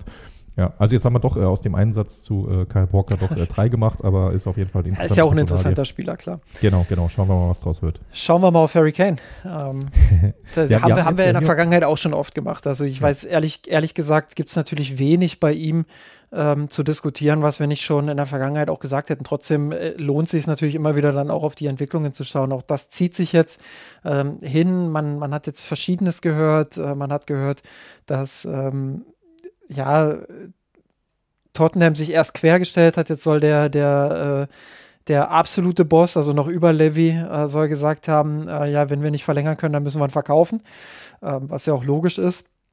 Ähm, dann haben sich die in Anführungsstrichen Pappnasen Uli Hoeneß und Herbert Heiner sehr weit aus dem Fenster gelehnt mhm. und öffentlich darüber gequatscht, was ja eigentlich das Einmaleins des Transfermarktes ist, äh, dass man das nicht tut, gerade bei, bei Levy der ja nun sehr, sehr verbissen ist. Ähm, dann hatten wir noch eine sehr kuriose äh, Sache. Äh, da hat sich ein Bildreporter dann in die Pressekonferenz bei Tottenham mit einem mit Bayern-Trikot mit der Aufschrift Kane hinten äh, hingesetzt. Also es war eine sehr unangenehme Geschichte, äh, zumindest unangenehm, wenn man das so ein bisschen aus journalistischer Perspektive auch betrachtet, so wie ich. Ähm, dann ist einem das schon, schon auch unangenehm. Ich glaube, von außen ist es äh, eine Mischung aus unangenehm und unterhaltsam. Ich weiß es nicht. Äh, aber grundsätzlich, das sind erstmal die Entwicklungen um den Spieler herum. Hat sich wenig getan in den letzten Wochen. Ja. Ja, genau. Letztlich ist das, ne, ist es wirklich, ich, mal, manchmal schaue ich mir eine Woche keine News dazu an, dann, wenn ich ein bisschen äh, Zeit und Langeweile habe, gucke ich mal, äh, gebe ich mal äh, Hashtag oder mit oder ohne Hashtag bei Twitter oder X oder wie auch immer es jetzt heißt ein und genau, jetzt habe ich gestern noch oder heute Vormittag in Vorbereitung für den Podcast jetzt nochmal gelesen. Ähm, er soll wohl irgendwie in Tottenham, soll klar sein, dass er sein letztes Spiel gemacht hat. Äh, was auch gestern oder vorgestern hatten die ein Testspiel und danach auch irgendwie soll die Mannschaft noch eine Runde gedreht haben ohne ihn. Äh, keine Ahnung, ob das jetzt irgendwas bedeutet oder ob das einfach nur äh, grundfalsch war, was da stand. Ich habe es nicht verifizieren können oder ob es äh, so passiert ist, aber überhaupt keine Bedeutung hat. Also es scheint schon ein bisschen in Dynamik reinzukommen, was irgendwo auch klar ist, weil ich glaube, Harry Kane ist keine Personalie, die Tottenham bis zum allerletzten Ende der Transferphase aussitzen kann. Äh, schlicht und einfach, weil sie natürlich reinvestieren müssen, wenn sie ihn abgeben. Die haben auch Ambitionen in einer sehr kompetitiven Liga. Äh, die wollen dort auch mal mindestens Europapokal spielen und wenn die da ihren absoluten Superstar verlieren, müssen sie für Ersatz sorgen. Ob die sich an jemanden dann wie äh, Osimen, wie Kolomyani ranwagen oder sonst noch Ideen haben, das weiß ich nicht. Aber eben drum, die werden so ein bisschen pokern müssen, das ist auch klar. Das ist allein so gesichtswahrend wichtig in der Verhandlung, dass sie nicht auf erste Angebot der Bayern völlig losgelöst von der Summe, sondern rein zeitlich nicht direkt sagen, ja, mache ich, unterschreiben wir. Das kannst du nicht bringen bei einem Spieler mit so einem Legendenstatus. Jetzt ist aber mittlerweile, jetzt haben sie zumindest äh, gezeigt, dass sie um ihn kämpfen. Das ist immer wichtig intern. Und ich könnte mir schon vorstellen, dass da jetzt eine, eine Einigung, wenn es eine äh, geben wird, auf der Zielgeraden ist. Bin da insofern gut, guter Dinge, je nachdem, also ich bin guter Dinge, dass der Transfer passiert. Ob ich guter Dinge mit dem Transfer bin, ist ja nochmal eine andere Diskussion, die sich dann, die sich dann zeigen wird, je nach äh, Konditionen. Ja, denke ich auch. Ähm, eine Frage an dich, äh, die du beantworten darfst in Ausführlichkeit, wie du möchtest, ob kurz oder, oder länger. Ähm, ist er der Mr. X, der das Spiel des FC Bayern komplett verändern wird und äh, wieder auf, auf Strecke bringt? Gerade das Offensivspiel natürlich. Ja, das hat. Das ist eine schöne Frage. Ein paar Minuten nehme ich mir noch dafür. Äh, und zwar das eine ist ergebnisorientiert und das andere ist spielorientiert, denkend oder antwortend. Vom Spiel her gedacht, wird er oder würde er, bleiben wir mal im Konjunktiv, eine recht große Einwirkung, Veränderung im Spiel bewirken. Das glaube ich tatsächlich. Weil letztes Jahr mit diesen improvisierten Zweierstürmen, mal Manet allein, mal Knapri allein, mal ohne Sturm, mal äh, Choupo-Moting, der das zeitweise überragend gemacht hat, aber ne, äh, trotzdem natürlich äh, kein Hurricane ist. Da jetzt wieder ein Stürmer dieser Güteordnung, dieser Klasse drin zu haben, das ändert einfach die Statik in deinem Sturm. Zumal er einfach ein guter, sehr kompletter Stürmer auch ist. Er kann ja diesen klassischen äh, Box-Mittelstürmer spielen, äh, der vorne auf Bälle wartet, Bälle festmacht, Kopfball stark. Er presst auch, er ist auch ein fleißiger Stürmer, er ist niemand, der sich nur vorne ausruht, auf Bälle wartet. Aber in den letzten Jahren hat er sich ja weiterentwickelt und er kann jetzt ja sogar richtig mitspielen und tut das und tut das gar nicht schlecht. Also das heißt, das ist einfach, der hat eine äh, Gravitation vorne drin, das ist enorm. Das merkst du im Spiel. Was das jetzt genau heißt, wie da die Ballzirkulation sich dann verändern wird, ob dadurch dann mehr über den Flügel läuft, vielleicht sogar, weil du irgendwie ne, mit äh, steil Klatsch und dann auf den Flügel gehst, oder ob du mehr äh, engen Kombinationen rund um Hurricane mit Musiala Müller oder sonst was spielst, das weiß ich nicht. Aber er hat rein von seiner Gravität her, wird er einen massiven Einfluss aufs Spiel haben. Und das, glaube ich, ist erstmal positiv, weil das, da hat schon so ein bisschen was gefehlt im letzten Jahr wo man irgendwie immer das Gefühl hatte, selbst wenn sie gut gespielt haben, da, ja, da, da, fehlt diese, da fehlt eine gewisse Struktur im Spiel und die kann er geben. Ja, der Fixpunkt vorne, ne? Also der immer ja, anspielbar ist und Kane ist ja auch unterschätzt, äh, was, was technische und spielerische Qualitäten auch angeht. Insofern stimme ich dir dazu. Ja, so. Also deshalb, da glaube ich, und da verstehe ich auch, also ne, nochmal, um das auch äh, in aller Deutlichkeit zu sagen, weil wenn der Transfer fix ist, werde ich viel schimpfen. Aber der Spieler ist sensationell. Also das ist absoluter Superstar. Der, ich bin super happy, wenn der im äh, Team spielt. Und äh, nachdem ich dann den Transfer einmal äh, kritisiert habe, werde ich ihn danach auch absolut äh, feiern als Spieler. So. Und jetzt aber vom Ergebnis her gedacht, wo will der FC Bayern eigentlich hin? Der FC Bayern will Titel gewinnen. Das kennen wir bei diesem Verein. Der FC Bayern will nicht nur schön spielen. Früher, 50 Jahre lang, hat ihn überhaupt nicht interessiert, ob sie schön spielen. In den äh, 70ern haben sie Gladbach schön spielen lassen und zwischendurch ein, äh, hier mal einen Pokal mehr gewonnen als die. Und in 80ern und 90ern haben sie überhaupt nicht schön gespielt.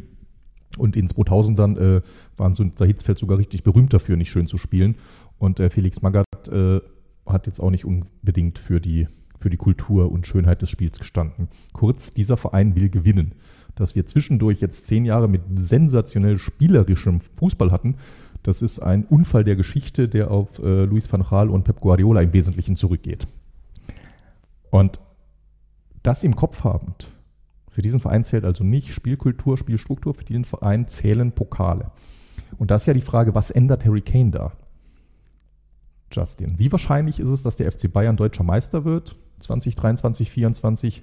Wenn Harry Kane nicht kommt, aber zumindest dann irgendein äh, Bobby Firmino-Type-Stürmer. er selbst wird es ja nicht mehr, er ist leider auch weg. Also ich würde mal sagen, es geht primär um die Pokalwettbewerbe. Ja, genau, Deutsch, genau. Deutscher, Meister werden, hin, De Deutscher Meister werden sie auch ohne Harry Kane. Das haben wir in der vergangenen genau. Saison gesehen. Auch wenn es eng wurde und sehr knapp war, äh, glaube ich schon, dass sie in der normalen Saison auch ohne Harry Kane diese deutsche Meisterschaft holen. Aber, und das ist ja der Punkt, mit Harry Kane oder von Harry Kane erhoffst du dir natürlich, dass diese Schwankungen weg sind. Also in der Spitze hat der FC Bayern ja auch in der vergangenen Saison Top-Leistungen erbracht, wo du wirklich teilweise auch gesagt hast, wow, die spielen echt geilen Fußball gerade. Aber diese Spitze haben sie nicht oft genug gezeigt, sondern es war immer so eine Wellenbewegung. Hoch, runter, hoch, runter, dann mal eine Zeit lang nur unten, dann wieder hoch. Ähm, und das war einfach diese Inkonstanz, die dir auch in der Bundesliga Punkte gekostet hat. Also würde ich vielleicht auch so ein bisschen revidieren und sagen, wenn diese Inkonstanz dazu führt, dass du so unsicher wirst, dass du sogar in der Bundesliga Punkte lässt, dann kann dieser Fixpunkt natürlich auch dazu führen, dass du in der Bundesliga mehr Punkte holst und dass du das Risiko zumindest minimierst, wieder so eine schlechte Bundesliga-Saison zu spielen. So. Und der andere Punkt, wo ich ja gerade oder den ich gerade schon angedeutet habe, ist ja natürlich diese Pokalwettbewerbe. da ist es ja noch wichtiger, diese Schwankungen zu vermeiden, sondern wirklich auf einem hohen Niveau konstant zu spielen, um dann im Pokal auch die Wahrscheinlichkeit hochzuhalten, dass du dort nicht stolperst. Und in der Champions League eben die Wahrscheinlichkeit hochzuhalten, dass du die großen Gegner dann auch schlagen kannst, beziehungsweise mithalten kannst. Und ähm, da glaube ich schon, dass Harry Kane da auch schon nochmal äh, einige Prozente Unterschied machen kann. Ja, da bin ich mir nicht sicher tatsächlich diese Hypothese, ob du wirklich Konstanz willst in der Champions League oder ob du nicht gerade eine Schwankung brauchst, wenn du diesen Wettbewerb gewinnen willst. Aber halt eine Schwankung in die richtige Richtung. Weißt du, wie ich meine? Das ist. Noch nicht, aber du wirst es ja erklären. Ah, ja, genau, genau. Ne? Real Madrid war nicht konstant die letzten fünf Jahre. Die hatten zwischendurch immer unfassbar viele Phasen in der Saison, wo die unfassbar schlecht gespielt hatten. Aber die haben es halt hinbekommen, zufällig oder auch mit irgendwelcher Voodoo-Magic in den richtigen Saisonphasen top in Form zu sein und dann die wichtigen, knappen Spiele zu gewinnen. Und die Konstanz, ich will sagen, pass auf, lass es mich, ich versuche es einfacher, lass es mich übersetzen in äh, FIFA PlayStation Stärke. Stell dir vor, das eine Team hat immer Stärke 90 und das andere Team hat mal Stärke 90 und mal, äh, hat mal Stärke 80 und mal Stärke 100. Und welches Team gewinnt von den zwei eher die Champions League? das kannst du pauschal nicht sagen. Das kommt jetzt auf ganz viele Modellannahmen an und das, das will ich nicht vertiefen. Das wird äh, weil das hängt nur von Annahmen ab, was dann das Ergebnis wird. Ich will nur sagen, ich, ich, kann mir beides vorstellen in der Welt da draußen, dass entweder du halt das Glück haben musst, dass beim Roulette quasi dreimal nacheinander rot kommt und in einer solchen Saison, wo du zur richtigen Zeit in richtigen Spielen das richtige Spielglück hast, die richtige Form hast, auf der richtigen Seite deiner Schwankungen stehst, nämlich dass gerade mal kurz alles läuft und du mit irgendeiner dynamischen, fluiden Offensive ohne Stürmer, bap, bap, bap, äh, Knabri seine drei Tore macht im Champions League Viertelfinale, ist ja möglich und dass es dann läuft für dich und du dann das Turnier gewinnst. Oder ob du das Turnier eher gewinnst, wenn du wie ein Uhrwerk marschierst und im Achtelfinale, Viertelfinale, Halbfinale konstant die gleiche Leistung hinbringst. Ich weiß es nicht. Also ist eine offene Frage, die wahrscheinlich auch irgendwo eher eine philosophische ist und insofern nicht beantwortet werden kann. Also Aber zwei Punkte dazu vielleicht. Ähm, einmal auf diese FIFA-Stärkengeschichte eingehend, war es ja beim FC Bayern in der Vergangenheit eher so, dass es zwischen zwischen 60 und 100 äh, geschwankt ist, beziehungsweise nicht ganz 100, eher zwischen, zwischen 60 und, und 95, 90 so.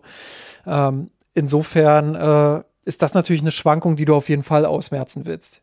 So, wenn du am Ende darüber sprichst, ob du irgendwo zwischen 80 und 100 dich be äh, befindest, ist es natürlich nochmal eine andere Nummer. Äh, was ich vorhin schon gesagt habe, 90 konstant über eine ganze Saison geht natürlich nicht. Aber in der entscheidenden Phase sich die Sicherheit in der Bundesliga zu holen mit konstanten Leistungen, und eben auch im, ja, mit dieser Basis dann in, dem, in den Pokal reinzugehen, beziehungsweise in, in die Champions League, das gibt dir ja auch nochmal Selbstvertrauen. Das ist ja was ja. anderes, als wenn du, wenn du dir drei, vier Niederlagen in der, in der Bundesliga holst oder unentschieden und dann in die Champions League gehst und dir nicht so ganz so sicher bist, wo stehe ich eigentlich. Klar, du hast vollkommen recht. Es kann, nee, natürlich, nee, trotz, kann natürlich trotzdem sein, dass das dann der FC Bayern plötzlich doch diese, diese hohe Performance zeigt in der Champions League ähm, und das gar nicht braucht, was in der Bundesliga passiert. Aber ich glaube schon, dass eine gewisse Sicherheit ähm, da ganz wichtig ist. Und der zweite Punkt, den ich noch ganz schnell machen will, eigentlich ist ja die entscheidende Frage, macht Harry Kane den FC Bayern besser? So, das ja, ist ja genau, die, genau. die alles überflügende ja hier nur wegen Frage. deiner These, die ich spannend fand, äh, ausgewichen. Lass kurz mal parken, ob Harry Kane den FC Bayern besser macht. Lass da nochmal drauf zurückkommen. Noch eine kleine Erwiderung zu dem anderen. Weil grundsätzlich im Fußball, im Zusammenstellen einer Mannschaft bin ich genau bei dir. Normalerweise willst du diese Konstanz, diese konstanten 90 oder wie viel auch immer Leistungspunkte bringen, weil darum geht's, weil gerade in einer Saison und normal für alle Vereine außer den FC Bayern und äh, mit Abstrichen Paris Saint-Germain steht erstmal die Liga im Vordergrund. Es geht immer darum, konstante Topleistung zu bringen. Und normal richtest du jeden Kader danach aus. Jetzt sind wir halt wirklich in dieser völlig paradoxen Parallelwelt, in der wir uns mit dem FC Bayern gerade befinden dass der FC Bayern so gut ist, dass er sich in der Bundesliga auch äh, Patzer erlauben kann einerseits und andererseits, dass die Bundesliga nach elf Titeln in Folge relativ, nicht für alle, aber für viele und ein Stück weit relativ unwichtig geworden ist und der Fokus halt mehr auf diesen varianzreichen Pokalwettbewerb namens Champions League gewechselt ist. Und das macht halt so ein bisschen die, die Konstellation besonders. Aber normal, ich weiß, was du meinst, normal bin ich da auf deiner Seite mit dieser Konstanz äh, ist sinnvoller und wichtiger. Aber in der aktuellen Situation, das kann in zwei Jahren noch wieder total anders aussehen beim FC Bayern. Aber Stand heute, 2032, 2024, sage ich beim FC Bayern, Marco Neppe, bitte such Varianz, damit ich eine Chance habe, dass die Varianz auf die richtige Seite der Münze fällt äh, beim Münzwurf im Viertelfinale nächstes Jahr gegen Manchester City oder Chelsea London. Ja, aber jetzt nochmal zu diesem Macht Harry Kane den FC Bayern. Genau, jetzt zu der also. Frage, die und, du eigentlich da, stellen wolltest, und, vor, und, vor einer halben Stunde schon. und da würde ich, Ja. da würde ich sagen, ja, macht er. Weil er eben dem FC Bayern nochmal eine ganz andere, eine ganz andere Sicherheit im Offensivspiel gibt, weil er dem FC Bayern andere Optionen gibt, weil er normalerweise auch sicher im Torabschluss ist, viele Tore schießen wird.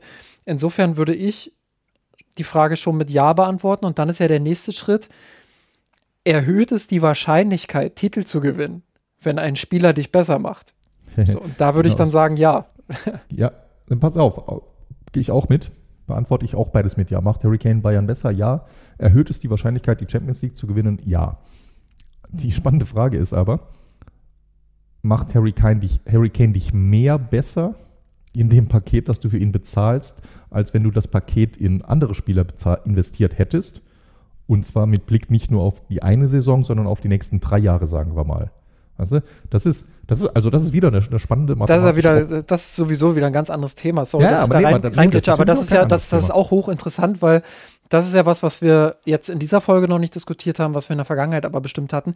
Die Transferpolitik des FC Bayern ist in diesem Sommer natürlich unfassbar kurzfristig. Das muss man ganz klar so sagen. Genau.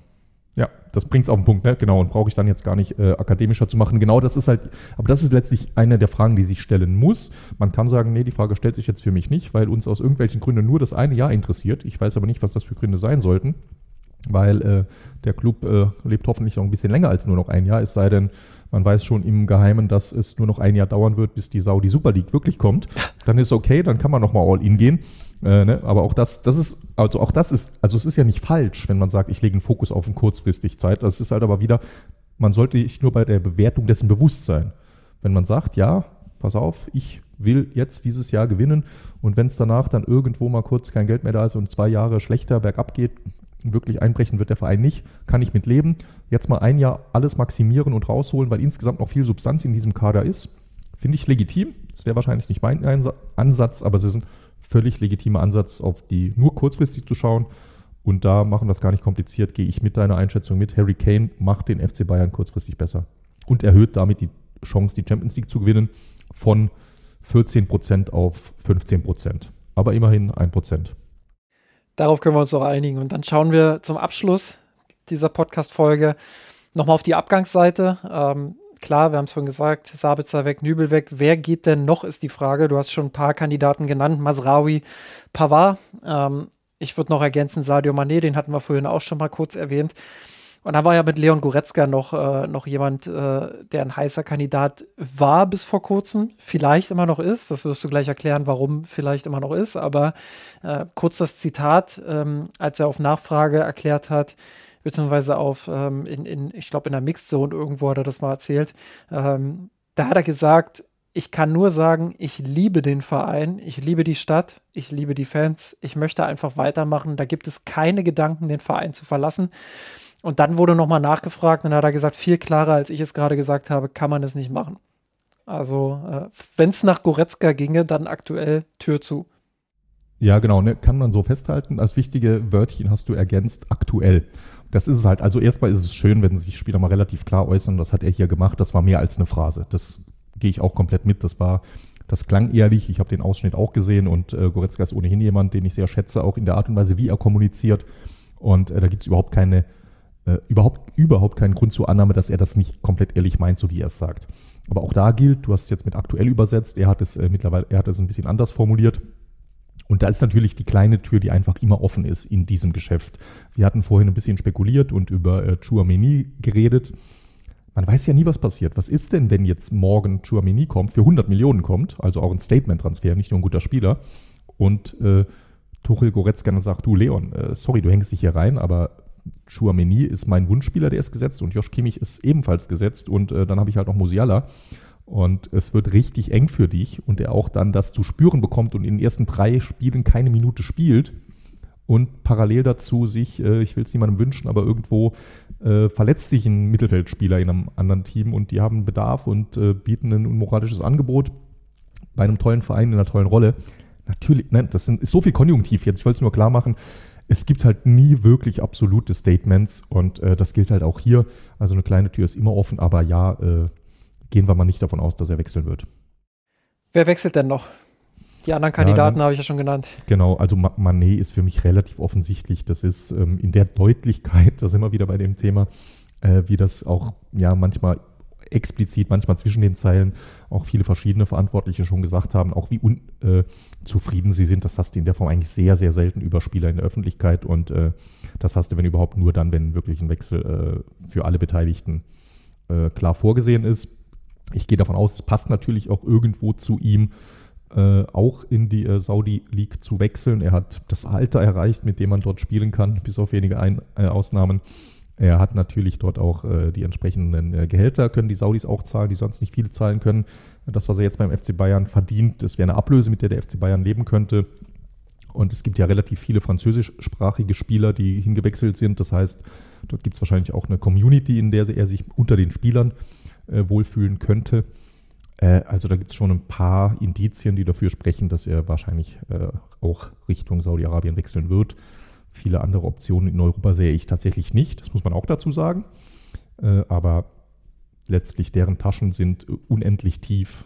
Deren äh, Kaderplätze sind auch noch ein paar frei. Sie haben jetzt zwar viele Spieler gekauft, aber das ist immerhin auch eine, eine Liga mit 18 Mannschaften. Also bis die alle voll sind, 18 Mal, äh, ob sie jetzt äh, 18 mal 18 Stammspieler wären 198 Spieler, wenn sie noch ein paar Spieler rotieren wollen. Also da ist noch ein bisschen äh, Budget ist auch noch da in Saudi-Arabien. Also Sadio Mané wird uns aller Voraussicht nach verlassen. Ja, und dann äh, würde ich, würd ich vielleicht weitermachen. Ähm, ja. Ich glaube, bei Masraoui und Pavard ähm, gibt es eine äh, oder eine Personalie, die vielleicht ein bisschen klarer ist. Äh, Masraoui, äh, wo, ich, wo ich denke, der tendiert äh, eindeutig oder da tendieren beide Seiten vielleicht sogar dazu, ähm, eher zuzuhören, wenn, wenn dann ein Angebot für ihn kommt. Ach, ehrlich, glaubst du? Glaube ich tatsächlich. Ich ja, erkläre es ja. auch gleich. Ja. Ähm, hängt ein bisschen davon ab, ob Kyle Walker kommt. Mhm. Äh, du hast vorhin gesagt, Walker und Pavard ist so ein Duo, was zusammenhängt. Ich sage tatsächlich, Walker und Masraoui ist auch ein Duo, was ziemlich stark zusammenhängt. Äh, wenn Walker kommt, glaube ich, wird Masraoui in den Schlussphasen, ähm, dass es das für ihn war beim FC Bayern, weil er dann keine richtige Option mehr sieht, außer Tuchel sagt wirklich Dreierkette, Walker spielt Halbverteidiger äh, und Masraoui darf draußen so ein bisschen rumwirbeln.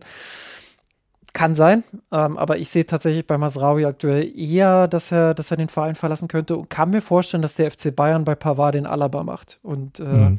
sagt, pass auf, du bist zu wichtig für uns. Äh, wir können auch nicht so viel Geld auf allen Positionen ausgeben. Insofern äh, bleibst du bei uns und äh, gehst dann halt im nächsten Sommer ablösefrei oder entscheidest dich doch noch mal dazu, äh, den Vertrag zu verlängern. Ob das jetzt wirtschaftlich hundertprozentig vernünftig ist, schwer zu sagen. Ich glaube, dass es sportlich vernünftig wäre und äh, Pavard auch einen großen Stellenwert äh, beim FC Bayern, was, was das Sportliche angeht. Insofern kann ich mir da vorstellen, dass man sagt, Pavard muss noch ein Jahr bleiben, auch wenn er gerne wechseln würde. Ja, fände fänd ich durchaus plausibel, wie du es erklärst. Und fände ich gar nicht schlecht. Ne? Normal sagt man ja immer, bevor man Spieler ablösefrei gehen lässt, besser ein Jahr vorher verkaufen. Äh, nicht zuletzt aktuell die Tottenham-Logik. Aber tatsächlich Pavard. Gut, bei Pavard geht es halt auch nicht um 100 Millionen genau, Euro, sondern Punkt, eher so? Richtung 30. Ne? So ist es, so ist es. Und da zu sagen, und dafür mache ich mir jetzt noch ein Fass mehr auf in der Abwehr, äh, noch ein größerer Umbruch und äh, noch ein, ja, äh, ein Spieler, auf den du dich wirklich verlassen kannst, der beide Positionen spielen kann, in der Viererkette oder eben in der äh, Dreierkette, die Halbposition. Ja, fände fänd ich total plausibel, wenn der FC Bayern das so macht. Genau, ne, wenn, also Fakt ist, wenn Kyle Walker kommt, dann darf einer gehen. Und so Position, wie du es jetzt geschildert hast, äh, wäre für mich durchaus äh, plausibler Weg. Dann noch eine Frage. Nehmen wir an, wir haben gerade gesagt, Goretzka bleibt wahrscheinlich. Wir haben vorhin über Leimer geredet, über Kimmich geredet. Wir haben schon Guerrero genannt. Ein Name, der bis jetzt nicht äh, aufgetaucht ist, glaube ich, im Podcast heute, ist äh, Ryan Gravenberg. Ja, was, was, stimmt. Was sind deine Erwartungen, was ihn angeht? Für ihn ist ja auch nicht unbedingt äh, einfacher geworden bisher.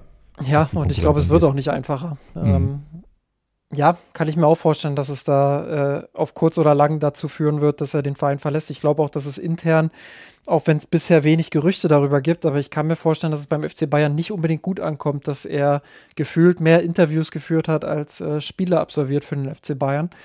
ähm, in denen er sich ja immer wieder auch geäußert hat, dass er unzufrieden mit der Spielzeit ist. Ich meine, unzufrieden sein mit der Spielzeit ist ja das eine. Genau. Damit aber ständig wirklich auch an die Öffentlichkeit zu gehen, ist dann das andere. Ähm, und das wird Tuchel auch nicht dazu verleiten, ihn, ihn tendenziell häufiger zu bringen. Insofern äh, glaube ich auch da, dass es früher oder später enden könnte. Genau, ja. Dann habe ich noch der Vollständigkeit halber aufgeschrieben, weil es ist, es ist zwar formal gesehen ein Abgang, aber äh, wegen Leihrückkehr nur ein halber. Äh, Malik Tillmann wird wahrscheinlich noch gehen, denke ich mal, wenn ich da nichts verpasst habe und schon irgendwas vor, äh, fix ist, aber nee, ist glaube ich noch nicht. Ne? Ja, das, das kann sein, dass der noch äh, der wird den wahrscheinlich noch gehen. Und wir wissen natürlich noch nicht, aber ich glaube, das Thema machen wir heute nicht auf, äh, was für eine Dynamik eventuell noch auf der Torhüterposition kommt. Nübel haben wir vorhin erwähnt, ist weg. Äh, Absolut, aber da hängt ja. natürlich alles davon ab, äh, wann, in welchem Zustand, in welcher Form äh, Manuel Neuer sein wird. Georg, da hast du doch ein wunderbares Schlusswort gefunden. Denn jetzt haben wir einen Cliffhanger am Ende und wissen schon, worüber wir vielleicht nicht unbedingt in der nächsten Folge, das müssen wir mal schauen, aber auf jeden Fall in einer der nächsten Folgen äh, sprechen werden. Wie immer natürlich auch mit der Hoffnung verbunden, dass wir es äh, einigermaßen regelmäßig schaffen, aber ich bin da guter Dinge. Äh, wir haben das jetzt intern mal so ein bisschen in die Hand genommen, äh, haben geschaut, dass wir da so ein bisschen den, den Terminfindungsprozess auch ein bisschen schärfen, äh, damit wir da auch wirklich Termine finden, an denen es dann irgendwie geht und hoffen, dass wir dann in Zukunft wieder für euch da sind, regelmäßig für euch da sind, liebe HörerInnen. Ähm, ja, und diesen Podcast einfach wieder wöchentlich, wöchentlich anbieten. Heute, mein Timer läuft gerade mit Vorgespräch, glaube ich, äh, bin mir gar nicht sicher, ob das, ob das, ja, so zwei Stunden 20 sind wir, sind wir schon, äh, wenn nicht sogar noch mehr mit Vorgespräch, sind wir auf jeden Fall schon mit dabei. Das war wieder eine sehr, sehr lange Folge, aber wir hatten auch viel zu besprechen und haben auch lange nicht äh, miteinander gesprochen. Insofern vielen Dank, Georg, dass du dir diese Zeit genommen hast. Ähm, vielen Dank auch für deine Einblicke, ja, deine Meinung. Und, und, und, es ist ja, wie es ist, wenn ich äh, dazu neige, irgendwie war, versuche, etwas akademisch zu erklären, was du danach in einem Satz auf den Punkt bringst. äh, dann, dann dauert das manchmal, dann braucht das ein paar Ausflüge. Aber ich, ich bereite sozusagen den Grund, damit äh, äh du danach äh, äh, abschließen kannst. Also ich sehe mich so ein bisschen als den äh, Joshua Der komplexe King Spielmacher. Genau, der komplexe Spielmacher, das ist eben auch, ne, ich habe es ja gesagt, äh, liebe, liebe Zuhörer, Zuhörerinnen, liebe Vorstände des FC Bayern, wenn ihr zuhört, wenn ihr wollt, dass ich einen spontanen Reaction-Podcast mache, einfach nur Vertrag verlängern bis 2027 und äh, Joshua Kimmich gleichzeitig zum Kapitän ernennen, dann gibt es ein Hörbuch. Dann, dann gibt es einen Reaction-Podcast-Monolog, den ich ankündige als 10-Minuten-Podcast, der dann vielleicht aber auch ein paar Minuten länger dauern kann. Wunderbar. Gut, Georg, dann, äh, wie gesagt, vielen Dank für deine Zeit. Vielen Dank an alle HörerInnen fürs Zuhören und wir hören uns dann äh, bald wieder. Macht's gut. Servus. Ciao, ciao. Ich hab geträumt von dir.